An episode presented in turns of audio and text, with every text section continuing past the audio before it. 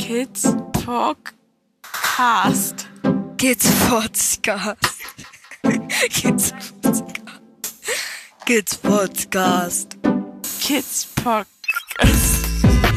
Kids Podcast. Kids Podcast. Kid Podcast. So.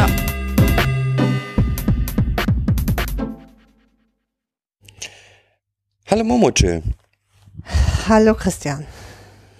Heute Nachmittag, so gegen zwei oder so, da habe ich mich total geärgert, weil wir hatten kein Mikrofon dabei. Ja, du hattest kein Mikrofon, du hättest mich da gerne aufgenommen, glaube ich. Ja, du hast so schön geschimpft. Geschimpft. Über meine Zunftkollegen habe ich geschimpft. Über äh, Sozialarbeiter und alle, die in diesem Bereich tätig sind. Ja, und das hätte ich so gerne aufgenommen. Hm. Warum? Ja, weil da so viel Wahres drin war und ähm, Emotionen mitschwangen und ja. Ja, ich reg mich oft auf. Aber vielleicht fangen wir erstmal ganz woanders an. Wo möchtest du denn anfangen? Am Anfang erzählen wir immer, wie sieht's jetzt hier in Dänemark aus? Wie sieht's hier in Dänemark aus? Ich würde es noch nicht entspannt nennen, aber ähm, es ist ein wenig Druck raus oder scheint zumindest so, äh, als ob ein wenig Druck raus ist, Warum? äh, weil wir ganz viel Druck aufgebaut haben. ähm, äh, weil äh, wir ja immer noch keinen Pass haben und ähm, Vereins der Kinder und Für zwei der Kinder. Nee, für eins der Kinder. Ach so, der ja. andere Pass läuft irgendwann aus. Da hat aber auch der Vormund die volle elterliche Sorge. Das ist nicht das Problem. Da mache ich mir auch gar keinen Kopf drum. Das kriegt er hin. Nur diese, diese Passsituation ist seit August, ähm, schwebt das über uns. Ohne Pass äh, kriegen wir die Kinder nicht angemeldet und ohne das Schreiben vom Amtsgericht auch nicht. Da aber alle Behörden miteinander gar nicht wussten, was sie so zu tun hatten oder nicht zu tun hatten, stagnierte das halt jetzt über von August, seitdem wir umgezogen sind. Und alle an dem Prozess Beteiligten haben sich auf ihre Position zurückberufen und haben gesagt, ich bin ja nur die Beraterin, ich habe hier meinen Teil getan, ich habe hier versucht, alle zu vernetzen, aber ich kann ja dem Jugendamt nicht sagen, was es jetzt zu tun hat. Das Jugendamt hat gesagt, ja, ich, also wir warten aufs Gericht. Wir verstehen das auch alles gar nicht, aber wir warten aufs Gericht. Auch der Vormund hat irgendwie gesagt, oh, ihr wartet aufs Gericht. Und über uns schwebte im Endeffekt seit Ende September mh, dieses, diese Glocke, dass wenn wir die Kinder nicht angemeldet kriegten, die Kinder ausgewiesen werden. So, Genau. ähm, um es mal so grob zu beschreiben. Ja, wir hatten, wir hatten ja ein Treffen, in dem genau das auch wörtlich gesagt wurde. Genau, wir hatten ein äh, Treffen mit äh, dem äh, Jugendamt hier in, in, ähm, in Dänemark. Und so genau, also ja, sie müssen, klar, weil äh, Europäer können halt ohne, ähm, es gibt eine Beschränkung der Aufenthaltsdauer ohne Anmeldung in Dänemark und die liegt bei drei Monaten.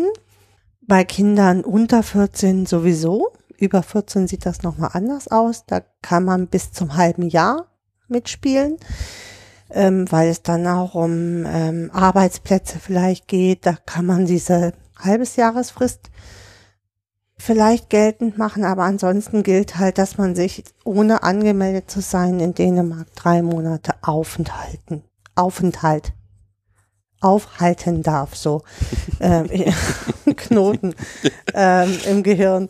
Ähm, und ja, diese drei Monate waren im August eigentlich äh, Ende Nee. August, Anfang November jetzt eigentlich rum. August, September, Oktober, Anfang November, genau. Genau. Also, ähm, ja, und ohne Pass, ach so, das kommt noch mit dazu, dass man sich natürlich ohne Pass in einem anderen Land mal gar nicht aufhalten darf. Genau. Das Schöne dabei war jetzt zum Schluss, also wir haben immer wieder versucht, Druck zu machen. Oder Mhm. was heißt Druck zu machen? Zu sagen, hallo, Problem, Problem, Problem. Auf die Situation aufmerksam zu machen, auf die verschärfte Situation, dadurch, dass wir halt, dass der Pass abgelaufen ist. Aber außer eines Briefes ähm, ist nicht viel passiert. Und dann. Eines Briefes? Wie meinst du äh, Ja, das? dass dann Bericht geschrieben wurde Ach über so, die ja. Situation. Äh, Wir, wir kriegten auch immer keine Informationen. Das war ganz lustig, äh, weil im Endeffekt ja mit uns keiner spricht. Als, als Pflegeeltern wirst du ja nicht in dem Prozess, bist du ja nicht im Prozess mit beteiligt oder kannst du beteiligt werden, aber die Richter müssen das nicht. Wir waren auch nicht prozessbeteiligt.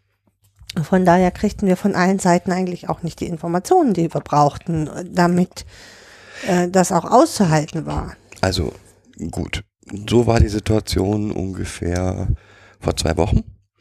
Und Vor drei, ne? ja, vor drei Wochen. Ähm, und dann ist es meiner Meinung nach eskaliert durch zwei Situ Sachen.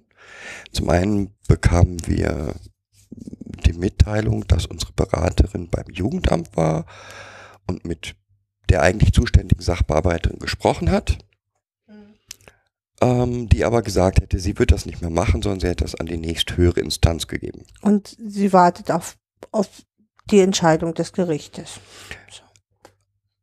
Es kam aber nicht von der Beraterin, ja, und dann bin ich zur nächsthöheren Instanz gegangen und habe mit der gesprochen, sondern das war dann das Ergebnis. Das war das eine. Und auf der anderen Seite ähm, habe ich nochmal Kontakt zu dem dänischen Jugendamt aufgenommen und die Dame war so verzweifelt, dass sie gesagt hat, also ich gebe das jetzt wieder an das Justizministerium in Kopenhagen zurück. Genau. Das hätte für uns bedeutet, dass sie, äh, dass die Ausweisung eigentlich äh, schriftlich gekommen wäre. Hätte, keine Ahnung, aber das hat das Ganze eskalieren lassen. Dann haben wir uns eigentlich ähm, beratend ans Landesjugendamt gewendet. Wie man da jetzt vorgehen kann.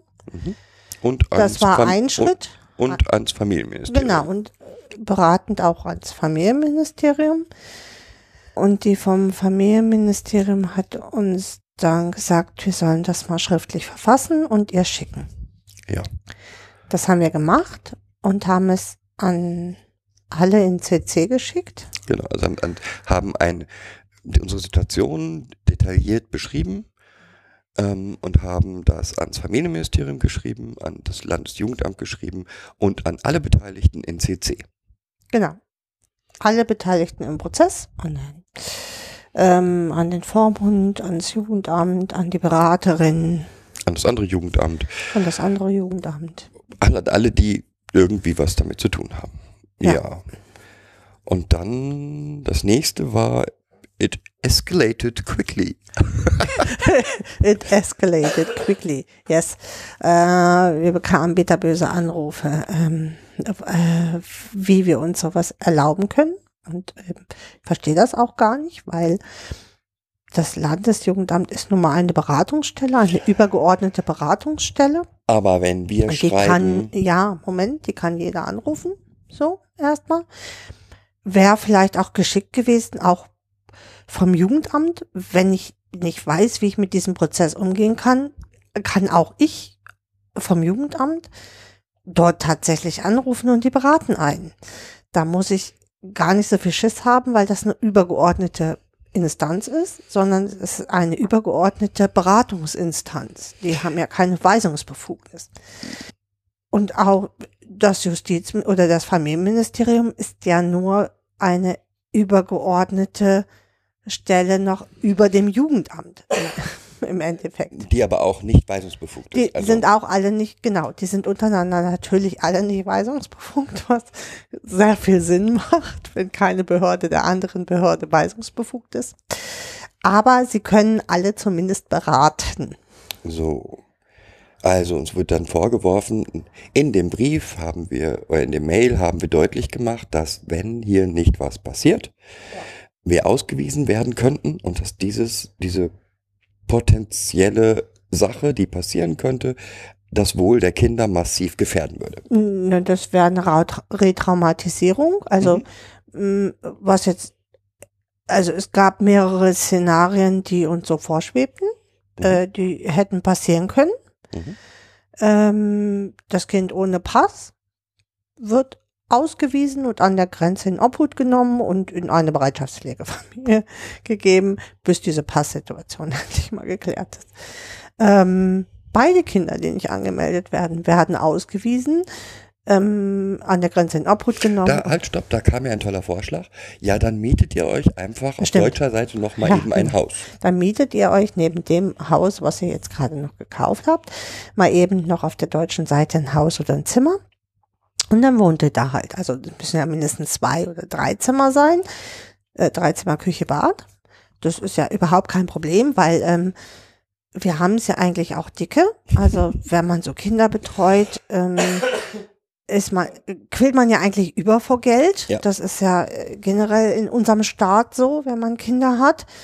Ähm, wo es doch Studien gibt, die sagen, die Ärmsten sind eigentlich die äh, Familien mit Kindern. Das ist, ja, auf jeden Fall, das war der Vorschlag ähm, zur Güte. Ja, genau. Ähm, und Um mal- das zu verhindern. Und nochmal, als wir diese Mail geschrieben haben, haben wir halt diese Szenarien grob skizziert und gesagt, all diese Szenarien sind kindeswohlgefährdend. Ja, sind, ähm, wirken sich halt negativ auf das Kindeswohl aus. So haben wir es, glaube ich, geschrieben, ja. Vielleicht Worauf, haben wir auch den, Be wir haben auch, glaube ich, den Begriff Kinder, also es stellt halt von anderer Seite, weil an alle Beteiligten ja auch nicht wirklich tätig werden, eine Gefahr aufgrund von Untätigkeit, eine Kindeswohlgefährdung aufgrund von Untätigkeit da. so, also, dann bekamen wir, dann bekamen wir einen Anruf, Hm. nachdem wir diese Mail geschrieben haben, was uns denn einfallen würde. Auf der einen Seite ohne Bescheid Ohne zu sagen, Rücksprache hm, eine solche Mail zu so schreiben. einen harten Schritt zu machen. Und dass jetzt ja wohl klar wäre, wenn wir schon von Kindeswohlgefährdung sprechen, dass jetzt ja wohl klar wäre, dass die Jugendämter und Alle jetzt tätig werden werden, müssten. werden müssten und eigentlich überprüfen müssen, ob wir hier eine Kindeswohlgefährdung Kindeswohlgefährdung darstellen. Ähm, das ist äh, so ungefähr, ähm, das ist so ähnlich, als wenn man, ähm, ja, wie soll ich das sagen? Mm, ähm, ich, hätte da gerne ein schönes Bild jetzt für, äh, als ob man äh, über unserem Haus direkt eine Atombombe abgeschmissen hätte und dieser Pilz hier direkt aufgekommen wäre. So ähnlich war, fühlte sich ähm, das an, ja. fühlte sich das an, genau.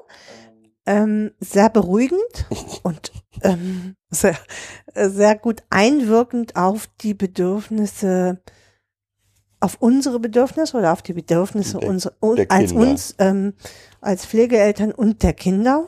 Genau. Ja, ähm, das war die erste Reaktion. Dann kam dazwischen ein Wochenende Ja. und nach dem Nee, Wochenende. ähm, nee, das stimmt nicht. Das war nicht die Ach, erste? Reaktion. Ähm, wir haben ja mit unterschiedlichen Jugendämtern zu tun, weil wir von unterschiedlichen Jugendämtern Kinder haben.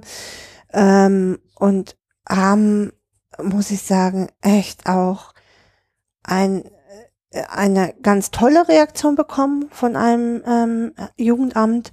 Ähm, dieser Dame, echt, die möchte ich hier auch nochmal echt loben. Ich werde jetzt nicht ihren Namen sagen Nein, und nein, auch nicht, nein, woher das Kind ist. Ähm, aber äh, das war einfach toll. Das war einfach, ähm, ja, so beruhigend. Also es war für uns beruhigend, ähm, dass sie gesagt hat, sie tun mir echt total leid. Also endlich mal einer, der sagt, ei, also äh, es wird alles gut, ich kümmere mich.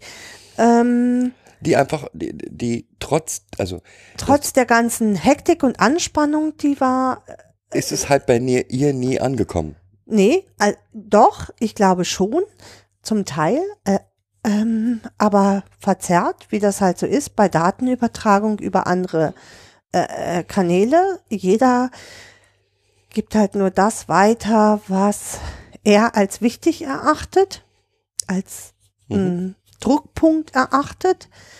Ähm, und dadurch gehen ganz viele äh, Daten echt verloren. Ja, auch die ganze Emotion. Genau. Und ähm, auf jeden Fall war die Reaktion von der Seite, oh, das tut mir so leid. Hätte ich das gewusst, hätte ich schon längst, ich habe doch alles getan, was ich tun konnte. Genau, Was kann ich noch tun? Bitte, bitte sagen Sie mir, was ich tun kann. Ich werde sofort aktiv. Ich möchte hier auch nochmal jetzt generell sagen, ich, ich glaube schon, ähm, dass an diesem Prozess, alle, die an diesem Prozess gearbeitet haben, alle mächtig überfordert waren.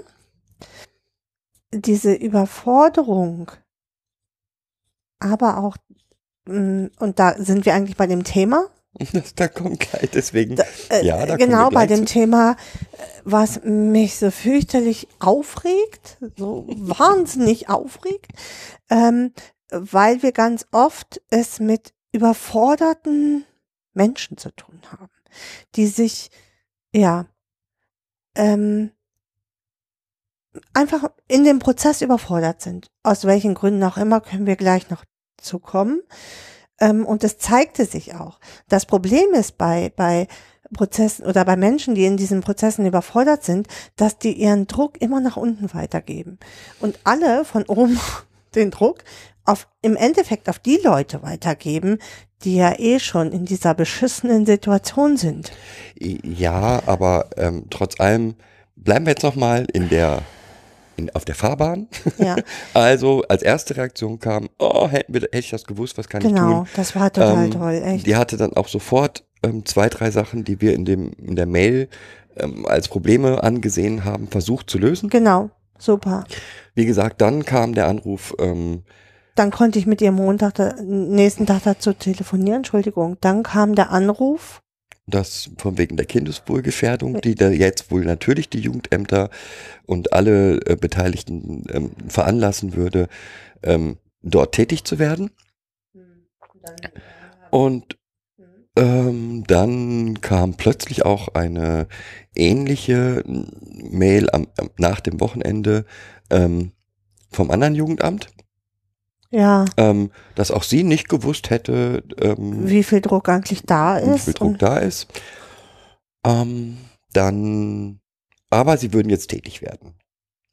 Dann, Das haben sie auch gemacht. Das, genau das, da war ich eigentlich stehen geblieben, Entschuldigung, dass ich äh, eigentlich ja sagen wollte, okay, es waren jetzt alles Menschen in Überforderungssituationen, die haben nicht, nicht böswillig nicht gehandelt oder ne, nicht, dass das falsch angekommen ist. Es ging auch nicht darum, ähm, zu sagen, und du, du, du, ihr seid ja alle ganz schlimm, sondern es ging, pass auf. nein, die Katze tut mir diesmal nichts. Mhm. Ja, ja, Wenn du mit deinen Füßen so wippelst. Ähm, also es geht hier nicht darum, es ging auch in unserem Schreiben nicht darum zu sagen du, du, du, sondern es ging in unserem Schreiben darum, Informationen zu kriegen und andere Stellen darauf hinzuweisen, dass es hier anscheinend Stellen gibt, die jetzt gerade mal überfordert sind und wie man jetzt die Kuh vom Eis kriegt. Ja. Es ging nur immer darum, wie man die Kuh vom Eis kriegt. Das war ein klassischer Hilferuf. Ja, Hier wird den haben nichts, wir auch genauso als Hilferuf auf, Ja. ausgerufen. So, also dann kam Aktivität, dann hast du nochmal mit dem ähm, Mit diesem Jugendamt mit dem ersten telefoniert? Jugendamt Genau. telefoniert ähm, und die dann auch nochmal ganz klar gesagt hat, nee, also ähm, eine Kindeswohlgefährdung, ähm, ja, Sehe ich, ja. die sehe ich, aber äh, nicht durch sie verursacht und ähm, die Situation an sich ist nicht kindeswohlgefährdend, sondern ja, Die Situation, in der sie sich befinden, äh, hat halt Auswirkungen auf die Kinder und Ja. macht Druck auf die Kinder. Genau. So. Aber das Und äh, haben sie ja dann- nicht verursacht. Also dann nach ungefähr einer Woche kam dann eine Mail vom Familienministerium, ähm, dass Ja. doch alle Jugendämter jetzt tätig seien und dass sie auch, wenn wir Fragen hätten, uns jederzeit an diese Jugendämter wenden können, ähm, Mhm. wo ich nur gedacht habe, herzlichen Dank, ja stimmt, nachdem ihr jetzt aktiv geworden seid oder vielleicht durch allein schon durch unsere Mail, sind diese Jugendämter jetzt aktiv, aber sie waren es vorher nicht. trotz- Naja, also ähm, dadurch, dass es diesmal das, also ähm, das sehe ich ein bisschen anders, das Familienministerium hat das Gott sei Dank wieder an die Dame zurückgegeben in Bonn. Mit der wir ja schon rauf und runter telefoniert haben. Ich äh, glaube, wir könnten schon ein Zimmer dort mieten in Bonn. Ähm, die auch echt unendlich geduldig in diesem Prozess war. Ja, Also immer wieder. Dann hole ich mir, wie, ist noch nicht erledigt, dann hole ich mir jetzt Dann mal die Akte. jetzt mal die Akte, genau. Dann telefoniere ich nochmal mit, äh, mit Kopenhagen, dann gucken wir nochmal und dann versuchen sie mal das und das und ähm, äh, die dann irgendwann auch hier angerufen hat, glaube ich, und gesagt hat, ja, ist ja klar, wenn Sie sich jetzt mal vom Familienministerium wenden, Dann kommt landet das, natürlich wieder bei mir. So. Genau. Mhm. Ähm, dann ist etwa eine kurze Zeit nichts passiert. Das nächste war, dass sich mich genau diese Dame dann nochmal wieder anrief und sagte, ich habe jetzt mit dem Richter gesprochen und vielleicht rufen Sie den jetzt mal einfach an. Ich habe mit dem gesprochen. Versuchen Sie es mal. Dann hat das zwei Tage gedauert, bis ich den Herrn Richter am Telefon hatte. Und dann teilte er mir mit, also diese Schreiben, Er, er hätte nur nicht gewusst, was er schreiben sollte. genau, weil ihm keiner hätte sagen können, was er dann jetzt eigentlich machen soll, weil äh, also ähm, das deutsche Gericht, so wie ich das verstanden habe, sich ja eigentlich nicht zuständig fühlte, weil die nur nur zuständig werden, wenn jetzt dänische Kinder in Deutschland untergebracht werden. Aber das war ja nicht der Fall. Ähm, so sagte er ja. so sagt er. Auf jeden Fall ähm, konnte ich ihm dann sagen, ja, aber Ihr Gericht hat genauso einen Brief schon formuliert für ein Kind. Wenn Sie den jetzt nehmen und nur Eltern durch Vormund ersetzen, hätten wir schon alles, was wir brauchen. Daraufhin sagte er, ja, das finde ich dann mal, ich habe jetzt auch Ihre Telefonnummer, ich werde das jetzt mal aufsetzen. Eine Kopie dieser Schreiben Haben wir von, von zwei Stellen, äh, von einer Stelle, jetzt bekommen. auch schon bekommen. Das heißt, es existiert. Es Genau, es ist- existiert, aber die, die Originale sind noch nicht bei uns. Ja. So, Jetzt war ja noch das zweite Problem. Der Mhm. Pass. genau. Ähm, weil ohne gültigen Pass können wir das Kind dann trotzdem nicht anmelden. Das war aber Aufgabe eines anderen Richters. Ja, aber die Kuh, ähm, ähm, also ich habe dann mit dem ersten Richter nochmal telefoniert. Der hat dann gesagt, er gibt meine Telefonnummer weiter an den zweiten Richter. Der hat mich dann angerufen und wir konnten das ganz gut klären, woran es dann gelegen hat und woran es gehangen hat. Ähm, und ähm, ja, es wird jetzt demnächst ein, ein positiver Beschluss gemacht werden, dass ähm, ja, Dass wir diesen, auch dies, noch dass wir diesen den Pass letzten, bekommen. auch noch diesen letzten Schritt machen können. Und tatsächlich sollten beide Schreiben bei uns ankommen, unsere Kinder in Dänemark anmelden können. Ja. Und darauf, finde ich, sollten wir jetzt mit Mit Juleöl. Genau, mit Juleöl. Also da muss ich jetzt erstmal zu sagen, in Dänemark ähm, gibt es einen besonderen Brauch. Da wird ab, ich bitte jetzt nicht mich festnageln, ich glaube ab 10. November ein besonderes Bier gebraut, das Juleöl, Hm. also Weihnachtsbier. Und Das ist ein, ähm, ein Weißbier. Also das, was wir heute ja, aber ein ganz schön dunkles Ja, Weißbier. das ist ein super dunkles Weißbier. Und ja, nochmal ganz kurz dazu. Und da ich dem ähm, ein, mit einem anderen Podcaster, der Labertasche, nette Konversation hatte, musste ich jetzt was finden, was zu Dänemark gehört und habe festgestellt, dass Juleöl wäre das. Also ist eine Besonderheit des dänischen Weihnachtsfestes. Dann habe ich welches für den lieben besorgt und muss natürlich jetzt für uns auch welches mitbringen. Und ehrlich, wir haben jetzt schon das zweite Mal ähm, stoßen wir mit diesem Bier an. Das ist echt lecker. Also jeder, der nach Dänemark kommt, so gegen November, sollte unbedingt Juleöl probieren. Prost. Prost.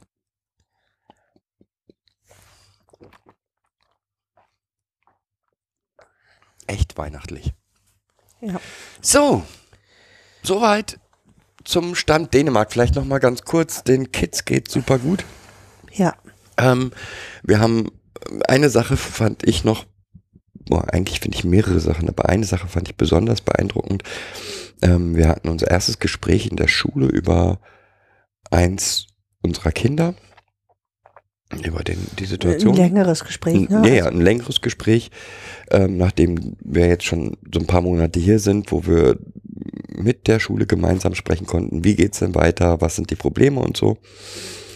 Und nach unserer Erfahrung mit deutschen Schulen und deutschen Schulsozialpsychologen, nee, Schulpsychologen, Schu Schulsozialarbeiter. Arbeit, Schulsozialarbeitern, waren wir nicht so ganz erpicht darauf.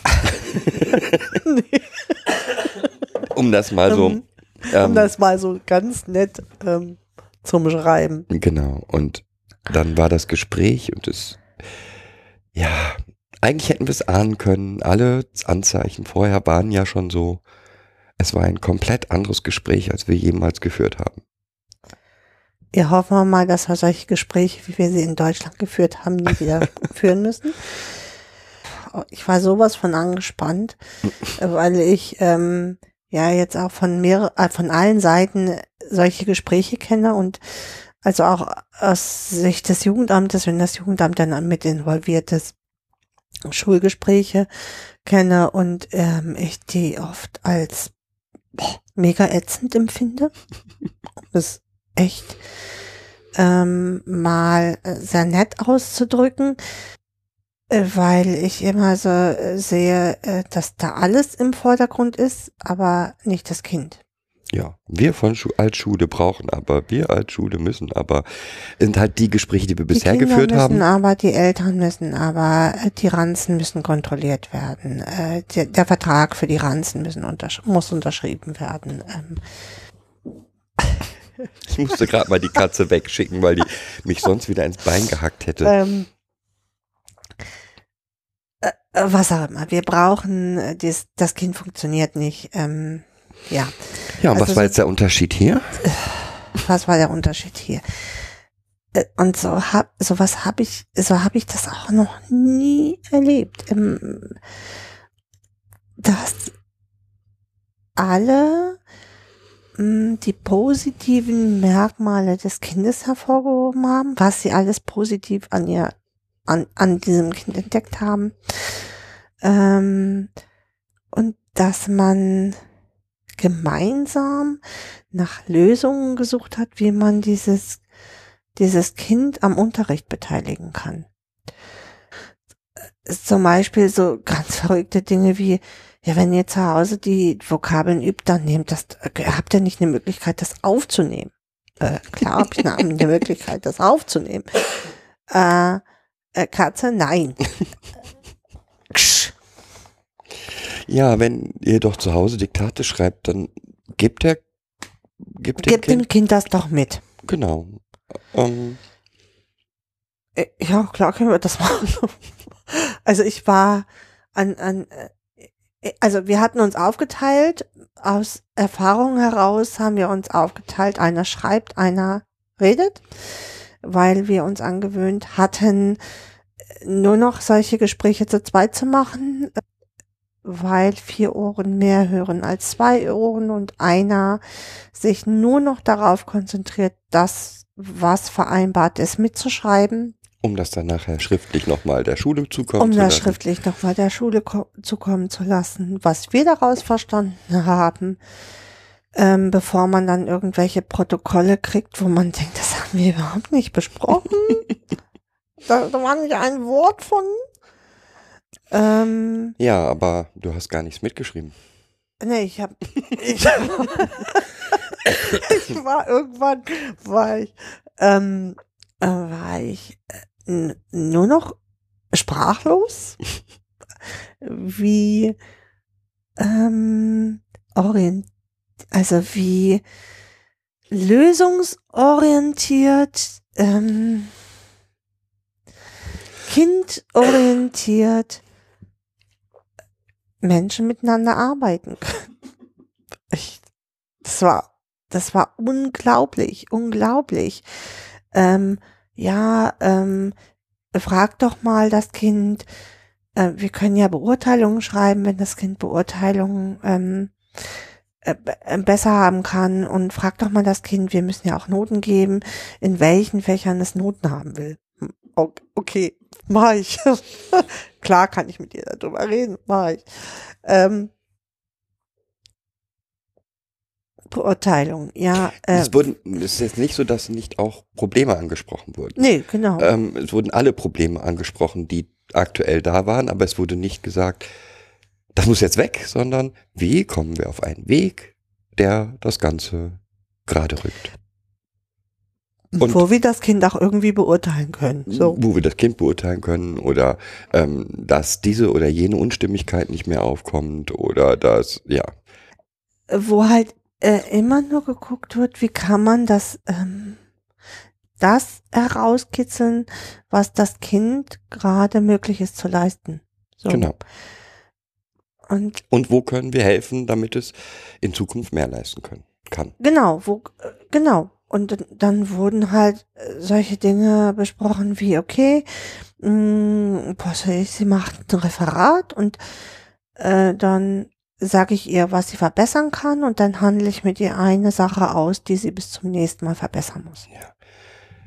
Oder äh, solche Sachen, nochmal, dass das Kind, ähm, dass die Lehrer sagen, wir finden es total toll, dass das Kind gesagt hat, ich kann dieses Referat jetzt nicht vor der ganzen Klasse halten.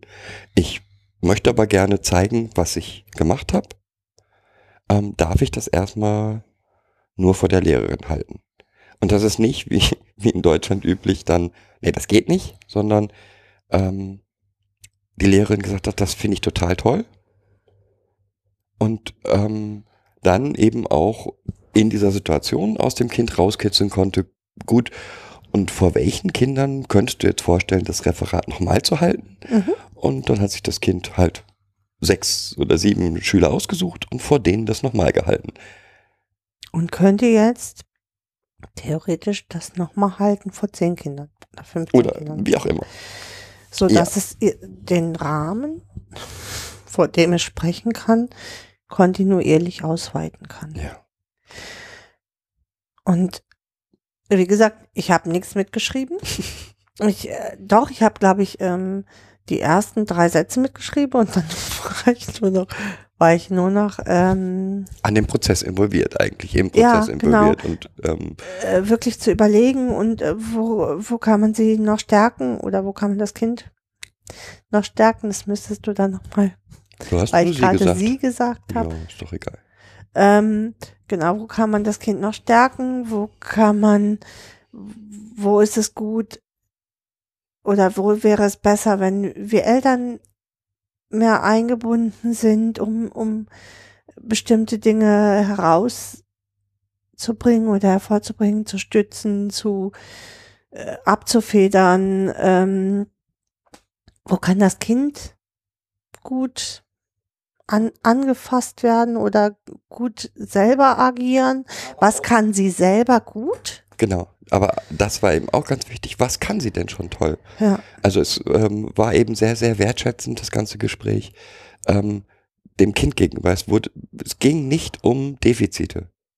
überhaupt nicht. In- Es ging, äh, ging immer nur diese Stärken, die das Kind hat, dazu umzubauen, dass es, ähm, dass es in allen Bereichen irgendwann die Leistung bringen kann, die es, bringen. Genau. Also die es bringen müsste. genau die Erfahrung, die wir uns erhofft haben, ähm, in, in toller Variante auch umgesetzt. Und das ähm, gibt es irgendwas noch hier zu den einzelnen Kindern zu sagen? Also Ja, wir hatten ein ähnliches, eine ähnliche Erfahrung im Endeffekt vorweg ja schon mal mit der anderen Schule von einem Kind. Ähm, ein bisschen anders gelagert, aber wo auch jeder im Endeffekt daran interessiert war, mh, äh, wie kann ich dem Kind helfen und Ja. wie können wir als Klasse dem Kind helfen. Und das habe ich noch nicht erlebt. noch, also nee, Gut. Genau. So, und jetzt sind wir wieder, haben wir, glaube ich, das Thema Dänemark erstmal abschließend ganz gut besprochen, würde Ja. ich sagen. Ja, Wir leben uns hier ein. Ähm, wir lernen. ich lerne weiterhin Dänisch. Wie lehre, Jeg lære dansk. wie lehre Dansk. Ja. Wie, ja, det gør jeg. Øh, det gør vi. Ja, die, Ge ja, Göbi. Ja, ähm, aber bis zum ersten dänischen Podcast wird es noch ein bisschen dauern. Ja. Bin ich sicher. Ähm, ich habe mir auch erst in anderthalb Jahren vorgenommen, von daher. Haben wir dann noch Zeit? Ja, also ich glaube anderthalb, zwei Jahre brauchen wir schon. Ja. Wir sind ja irgendwie auch nicht mehr so lernfähig, ne? Ähm, Sind wir. aber jetzt zum Thema heute Nachmittag. Also, wir, fangen wir da mal an, wo wir die Probleme bei in, in unserem Fall sehen. Und da sind zwei Sachen, die, finde ich, sehr deutlich geworden sind. Nee, ich würde es gar nicht, ähm, ich möchte das gar nicht auf unser Okay, nehmen wir in unserem. Fall, nee, das geht nicht um Beschränken. Ach so. Äh, hm. Ich würde es gerne als Beispiel nehmen. Äh, Zwei Sachen sind, die uns extrem aufgefallen sind und die wir jetzt gern, die ich gerne mit dir verallgemeinern würde. Ja, Also das sind, ist zum einen, ähm, von mehreren Seiten wurde uns in diesem Prozess hier nach Dänemark zu ziehen, gespiegelt, naja, die Gesetze dazu kenne ich jetzt aber nicht.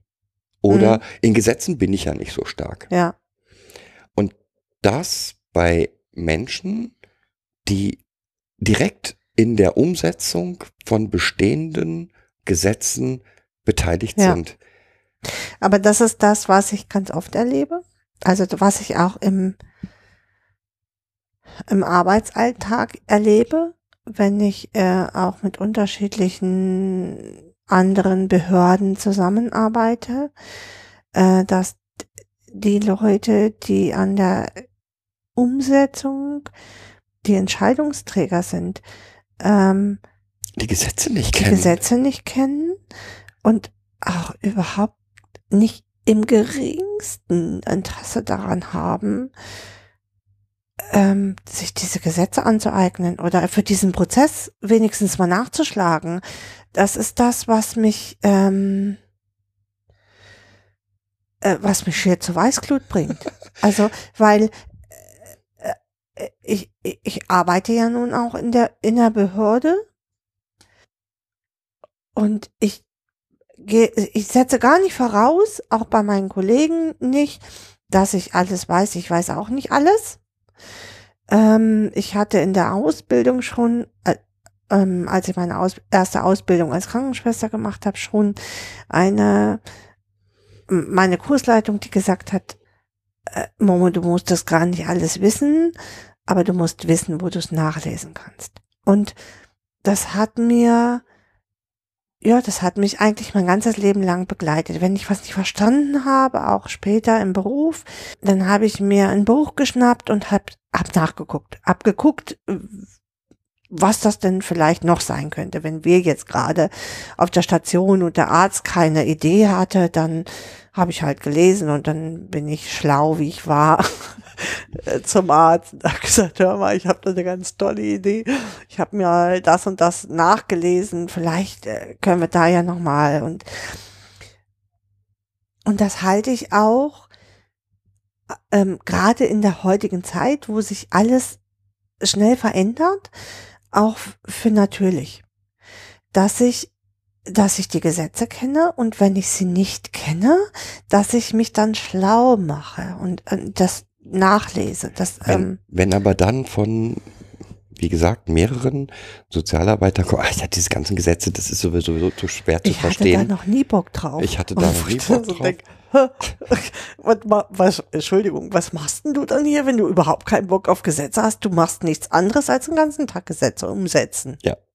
Also, äh, ähm, das ist halt schwierig. Ich will jetzt auch nicht auf ähm, allen Sozialarbeitern rumkloppen. Es gibt immer total engagierte Leute und das erlebe ich auch im Alltag.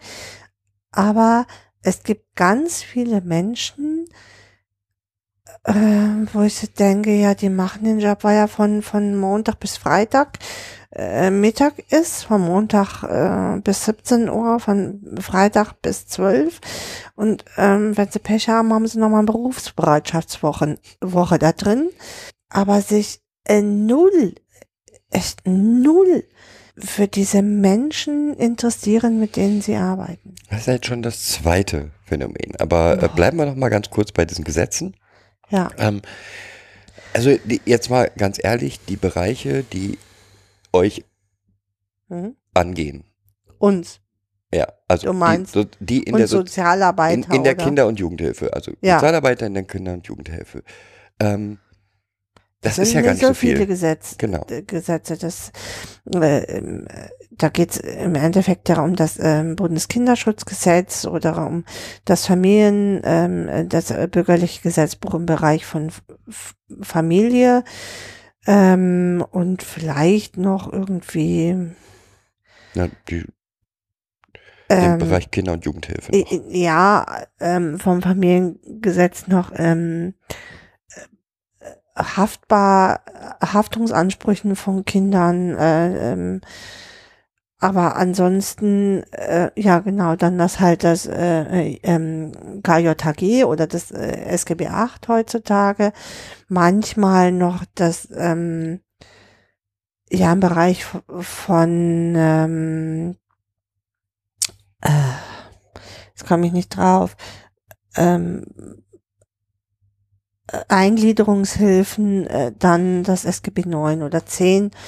Ähm, so, und dann haben wir es manchmal noch damit zu tun, dass ähm, wir das SGB 2, also das äh, Hartz-IV-Gesetz uns so streift, finde ich, ähm, weil wir es halt oft mit Menschen zu tun haben, die Hartz IV be beziehen. Ja. So, was jetzt neu dazu kommt und was ich ich super spannend finde, ist ähm, das ganze Asylrecht, weil ähm, dadurch, ähm, dass viele Familien jetzt auch hier sind, wir immer mehr ähm, in der Kinder- und Jugendhilfe ist mit ähm, Familien aus anderen ähm, mit anderem Kulturellen Hintergrund. Nee, das wollte ich eben nicht sagen. äh, ähm, mit anderen Lebenserfahrungen. Mhm. Ne, der kulturelle Hintergrund muss raus. Nachdem ich jetzt gelernt habe, woher das kommt, kann ich dieses Wort auch nicht mehr verwenden. Okay, also, dass ich halt weiß, dass es aus dem, äh, aus dem Nationalsozialismus ist, kann ich das Wort auch nicht mehr verwenden. Also, äh, ja, das sind so die Gesetzestexte, die euch angehen. Ja. Ich glaube auch niemand erwartet, dass ein Sozialarbeiter alle Gesetze auswendig weiß. Aber er sollte sie doch zumindest wissen, was ist der Kern des Gesetzes. Und wissen, wo muss ich nachschlagen, wenn ich Genau. irgendwas nicht weiß. Genau, also ich äh, muss das auch gar nicht alles wissen. Auch ich äh, sitze, ähm, gerade wenn ich äh, Sachen ans Gericht schreibe und die belegen möchte, auch oft da und ähm, suche mir nochmal die Stellen genau aus dem äh, Gesetzestext raus, mh, weil ich, ich finde, dass es ähm, auch Sinn macht, das nochmal Gesetz, also fürs Gericht zu hinterlegen, auf, worauf ich mich da eigentlich berufe. Das machen längst nicht alle meiner Kollegen. Ähm, aber ich versuche immer auch, also genauso wie ich nicht nur ähm, Textstellen, also Gesetzestexte äh, zitiere, versuche ich auch immer, wenn ich mich, wenn es jetzt um Bindungstheorien oder um, ähm, dann versuche ich mich immer darauf, auf irgendjemanden zu beziehen. Also so wie beim wissenschaftlichen Arbeiten, Ja, wenn man das macht sozusagen. genau. Okay, also das ist die erste große Lücke, die du, die, die dich wirklich aufregt. Die- also dass Menschen hier entscheiden, auf, weil ich, ähm, weil ich finde, also dass ähm, also nicht nur die die Behörden, sondern auch diejenigen, die in der Umsetzung sind. Also die ähm, die Kinder hinterher betreuen, ähm, diese Gesetzestexte kennen müssten. Das und das ist ja was, was wir wir beide auch schon in der Fachweiterbildung kennengelernt haben, dass die Leute null Schimmer haben, nicht mal von den Aufgaben der Äh, Menschen. hinzu kommt für mich, dass das, ähm, dass, Sozialarbeiter im Jugendamt ja auch eigentlich die Aufgabe haben, die Bürger, die zu ihnen kommen, bezüglich der Bericht der Gesetze zu beraten. Ja. Wenn sie sie selber nicht kennen, können sie auch nicht beraten. also genau. ähm, So sehe ich das auch. fürchterlich finde ich das. Gut, das ist das erste Problem. Ja, äh, ne, das ist, da- da fängt schon an, das ist im Endeffekt der Wasserkopf, was ja sich nur durchzieht und ich frage mich immer, ob das an der Berufsgruppe liegt, Sozialarbeiter, ähm, immer mal wieder, weil ich ja auch ähm, dieses Studium absolviert habe und bei ganz vielen gedacht habe, oh Gott, so, ja, ich weiß, das ist fürchterlich bös.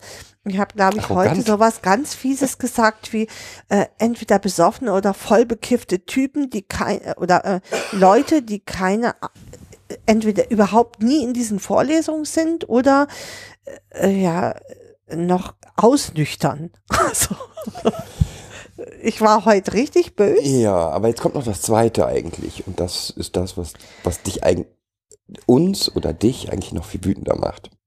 Nämlich. In Beratungsprozessen. Oder äh, was meinst du? Ja, jetzt erstmal, dann in Beratungsprozessen, ja. man kann halt nur beraten, wenn man grundlegende Idee der aktuellen Theorien hat. Äh, ja, und, und äh, Kenntnisse zumindest von seinem Fachgebiet, in dem man berät. Also, Und das, was uns immer wieder auffällt, ist, dass Menschen oder äh, Menschen, die in diesen sozialen Bereichen arbeiten, sich einer Fachrichtung oder einer Theorierichtung massiv verschrieben haben ja, und alles aus dieser einen Theorie oder ja, Richtung raussehen. Also, die haben dann eine Zusatzqualifikation in was fällt Ihnen mal also ein? was, ähm, äh, äh, systemische Beratung ist ja immer mein, mein allerliebstes, äh, da kriege ich ja immer, äh, also nicht, dass ich was gegen systemische Beratung habe. Das will ich hier sagen. Ich habe aber was dagegen, wenn man das nun anwendet. Ähm, wenn man, ähm, also soziale Beratung macht für mich als, als Art Diagnose, ähm, Kriterium in diesen Familiensettings, in dem ich jetzt arbeite, richtig Sinn.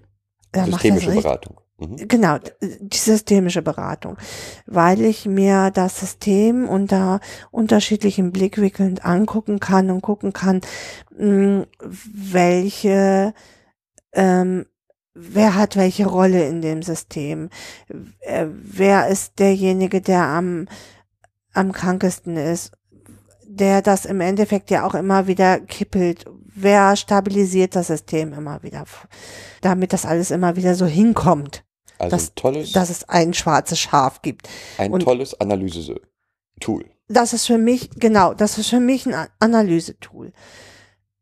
Wenn ich diese Analyse oder diese Diagnose gem gemacht habe, also im Rahmen der Sozialdiagnosen, kann ich mit dieser Familie anders arbeiten.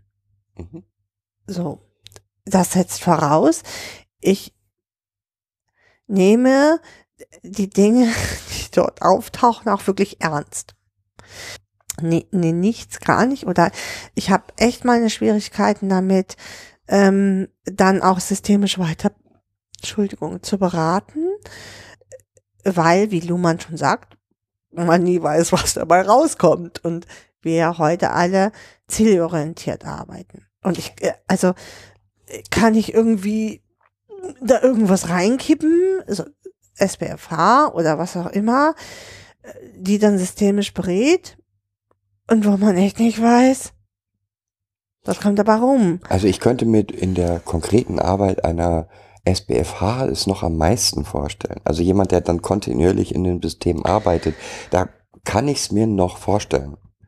Also ja, ich habe ja auch als SPFH gearbeitet und auch unter systemischen Kri- Kriterien gearbeitet. Und ähm, aber es bedarf, also man muss sich halt echt bewusst machen, dass man im Endeffekt, und da kommt man auch gar nicht drum rum, ähm, in dieses System mit eingebunden wird. Ähm, das ist immer schwierig, weil das ähm, unterstellen anderem als Nicht-Profession, was völliger, für mich völliger Bullshit ist, weil alleine, wenn ich in dieses Familiensystem gehe und dort das analysiere und, und berate. Selbst ich als ähm, in meiner Funktion habe ich schon einen Platz in dieser Familie. In den Köpfen, in den, und ich, ich bekomme auch einen Platz zugewiesen in dieser Familie. Ähm, da muss ich mir, das ist Blödsinn, da zu sagen, das ist ähm, unprofessionell oder das passiert, das ist so. Da brauche ich mir gar nicht. Man ähm, muss sich dessen bewusst sein. man muss sich dessen bewusst sein, dass alleine, wenn die, wenn ich einen Anruf kriege und ich muss rausfahren, acht A-Meldungen, äh, dann geht, bin ich eigentlich schon unten durch, weil bin jetzt hier der Böse, der 8a ist ja immer Kindeswohlgefährdung. Ähm, und wenn ich den Eltern dann verklicken muss, dass ich hier bin, weil ich einen Anruf gekriegt habe. So, und dass wir verpflichtet sind zu zweit, dann rauszufahren und nachzuprüfen, ob da was dran ist. So, dann habe ich schon immer, dann sind alle Alarmglocken bei den Eltern schon immer an. Ich habe auch alle Alarmglocken wach. Ähm, die finden mich blöd und ich muss sie erstmal blöd finden. So, so ist das. Sorry, ja. Dann müssen wir irgendwie gucken zusammen, wo, weshalb das jetzt so ist und ob da was dran ist oder nicht dran ist. Und dann müssen wir überlegen, wie wir die Kuh vom Eis kriegen. Ja.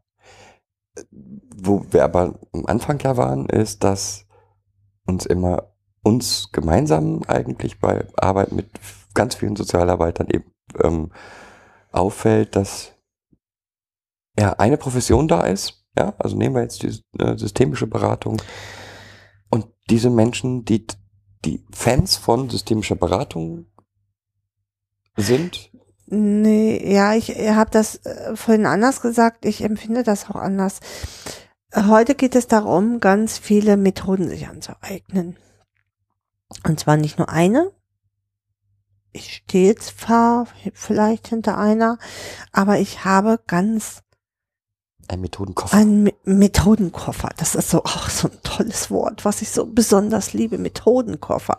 Da, äh, ähm, ich, ich muss es schon auch verstehen. Also es reicht nicht, ganz viele Methoden zu kennen und die anzuwenden, pauschal, weil ich diese Methoden kenne. Und das passiert ganz oft und das macht mich ähm, in allen Bereichen der Sozialarbeit echt wahnsinnig.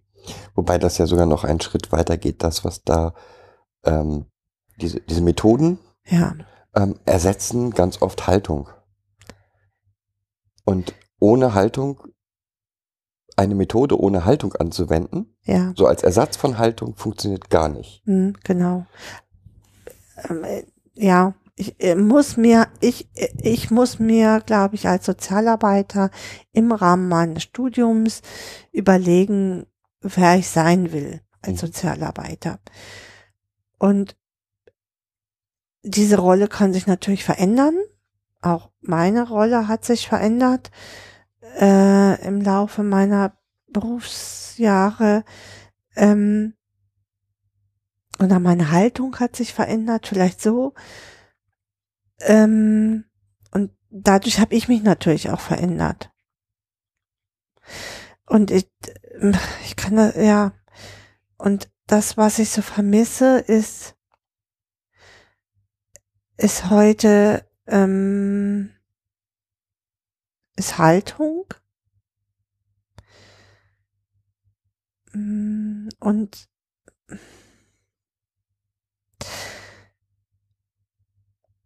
ähm, Verständnis für die Menschen, die sich in diesen Lebenslagen befinden. Mhm. Ähm, ich erlebe oft eine Abwertung der Menschen, mit denen wir arbeiten, auf ganz unterschiedlichen Ebenen. Mm, Und so ein darüber, darüber stellen über die Menschen. Sich selbst über die Menschen. Genau, sich Mhm. selbst erhebend über die Menschen. Ähm, Ähm, Also sind Lehrer gar nicht die schlimmsten, sondern Sozialarbeiter? ähm, ich finde, beide Berufsgruppen haben was überaus äh, absolutes Oberlehrerhaftes. ähm, ja, und das, ähm, Wir können ja mal so ein klassisches Beispiel nehmen. ja, Also, können wir. ähm, Situation, Kind kommt nicht gut in der Schule zurecht, Sozialarbeiter kommt in die Familie, weil Eltern sagen, ne? Weil Schule sich an Jugendamt, Jugendamt wendet. wendet und Jugendamt dann tätig werden muss oder wie auch immer. Mhm, genau. Was sind die ersten drei Sachen, die passieren werden? Ähm, die ersten drei Sachen. Mhm. Ähm, die Schule will Di- Diagnosen haben. Unbedingt von diesem Kind. Ähm, das Kind äh, muss sich ganz fürchterlich ändern. Ähm, und das, äh, sowohl Kind als auch Eltern werden ohne Ende. Mm ohne Ende beschämt. Beschämt auf allen Ebenen. Wobei für mich, das, also das, was mir jetzt vorschwebte, war, dass dann jemand, also sich die Situation anguckt. Das erste Vorwurf ist, das Kind ist zu viel am Computer. Ach so, äh, dann haben wir eben aneinander vorbei. ja, ist ja okay. Ja, das ist auch immer. Ja. Also das Kind ist automatisch, äh, zu viel am Computer, es hat ein Handy. Ähm, Das muss man mal Und die. Eltern gehen alle beide arbeiten. Das, das geht ja mal gar nicht. das geht mal gar nicht. So. ja, ja. Und keiner hat Zeit für dieses Kind. Genau. Und äh, keiner, also allein schon dieses, das Kind ist zu viel am Computer. Ja. Ähm, keiner, der Sozialarbeiter Arbeiter. hat sich äh, jemals ähm, mit einem der Spiele wirklich auseinandergesetzt. geht ja noch gar nicht mal um Spiele. Also wenn das Kind jetzt die ganze Zeit den Computer anhat, weil nebenher YouTube läuft, weil da hat es seine Musik her, Ja, dann wird das ja genauso gewertet, Ja. als ähm, wenn es mit Skype mit Freunden weil es ja telefoniert, Video guckt dabei. wenn es mit Skype mit, äh, mit Freunden telefoniert Ja, oder gemeinsam Minecraft spielt Ja. oder das ist ähm, Minecraft sowieso. Ähm, ja, ähm, genau. so, es wird, äh, der Computer an sich Ist, ist böse. ist für Sozialarbeiter ein absolutes rotes Tuch. Äh, Sozialarbeiter, Pädagogen, Lehrer, alles in dem Bereich ist das nur bös. Ähm, und ähm, ich empfehle meinen Kollegen, also ich habe das echt auch schon gemacht, ähm, dass ich den Film von Netzpolitik Den werden wir auf jeden Fall, ähm, ähm, weiterempfohlen habe, um sich da schlau zu machen. Ähm, ich setze mich da auch regelmäßig in die Nesseln, regelmäßig, und hole mir böse Blicke ab. Ähm, weil ich sage, ich, äh, ähm, ich sag's jetzt mal ganz un unnett, ja, ähm, das sage ich meinen Kollegen natürlich so nicht. Verdammt noch mal, wenn du es noch nie gespielt hast, du blöde Plonze, dann probier's doch mal aus. ja, wie gesagt, also die, die Frage, was machst du denn am Computer, wird ja schon nicht gestellt. Sondern selbst wenn, äh, selbst wenn, auch diese Frage wird schon gestellt, ähm, äh, aber es wird trotzdem nicht die, also äh, die Frage wird ganz viel gestellt. Mhm. Ja? Also was macht das Kind denn am Computer? Aber es wird ja nicht differenziert. mhm.